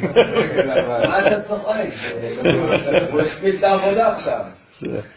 אז זה... במינימום. זה החשבון. הלוואי וזה היה רק כפול. זה נכנסת, רבותיי, אתם לא מבינים, אתה התחתנת עם שבט, זה לא... טוב, בוא נסיים בנימה טובה. ואמר עוד, צריך תמיד לגמור בתיקון. ואמר עוד, יהיו ו' זימנים טוב, הנה, ברוך השם, אתם רואים? הזוהר יודע, לשחק עם ה... אז ו' טוב, שסוד ו' שזעיר אנפין כנגדו נזכרים במעשה בראשית שש פעמים מילה טוב. אנחנו נסיים פה, ששש פעמים טוב מכפרים לנו את כל ה... מתקנים לנו את כל מה שיכול להיות בבעייתיות שם. מה אתה רוצה? עד סוף המאמר. טוב. כי כל אחד מו' קצוות בזעיר אנפין כולל שישה קצוות. לכן שש כפול שש, 36. והשישה יסודות הם סוד שש פעמים טוב הנזכרים במעשה בראשית. אז יש אלוהים 32 פעמים, ויש טוב שש פעמים, ובה השתלם שמה דארבעים וטרן עטוון. ולכן, כמה זה ביחד? שש ועוד שש. נכון? אמרנו שש. לא, 32. מה? לא, 32 זה שם אלוהים, אבל השש אמרנו שהם נזכרים במעשה בראשית, אבל כל אחד כלול משש, אז זה עוד שש, זה 12. 36 ועוד 6, 48. נכון. ואם עוד ו', בעצמן יש זין ווין, ועל ידה נשלם השם של מ"ב אותיות, כי זין פעמים ו' הם מ"ב. אז פה זה כבר החיבור של אה, אה, בו' יש שבע פעמים, שבע ווים. כן? איך, איך יש שבע ווים? מה זה שבע ווים? מה הוא אמר כאן? טרן עטוון, שתי אותיות, ועם אות ו' בעצמה, כמה זה יוצא? שמונה. אז למה הוא אומר יש שבע ווים? מה זה שבע ווים? מאיפה יצא? כלומר, ו' כפול ו', שש קצוות שזה נו. שש פעמים זה 36. ועוד עצמה זה עוד שבע פעמים זה 42. יפה. ועל ידה נשלם השם של מ"ב אותיות, דבהון נדבריהו שמאיה והרע, וכל מה דעיד בהון, כי בשם של מ"ב אותיות נבראו שמיים וארץ. זה סוד שם מ"ב, כן, כל מה שיש בהם. כלומר, הקדוש ברוך הוא ברא את העולם בשם מ"ב. זה נקרא מעשה בראשית, זה ראשי תיבות, כן? מ"ב. כן? וגם תורה שבכתב ותורה שבעל פה. בראשית ומאימתי.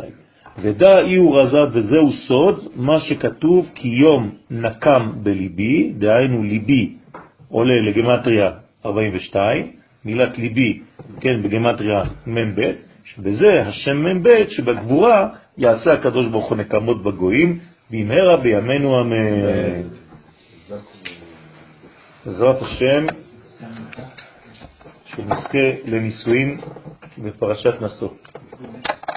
כן, זה חוק שווה לכנסת ישראל.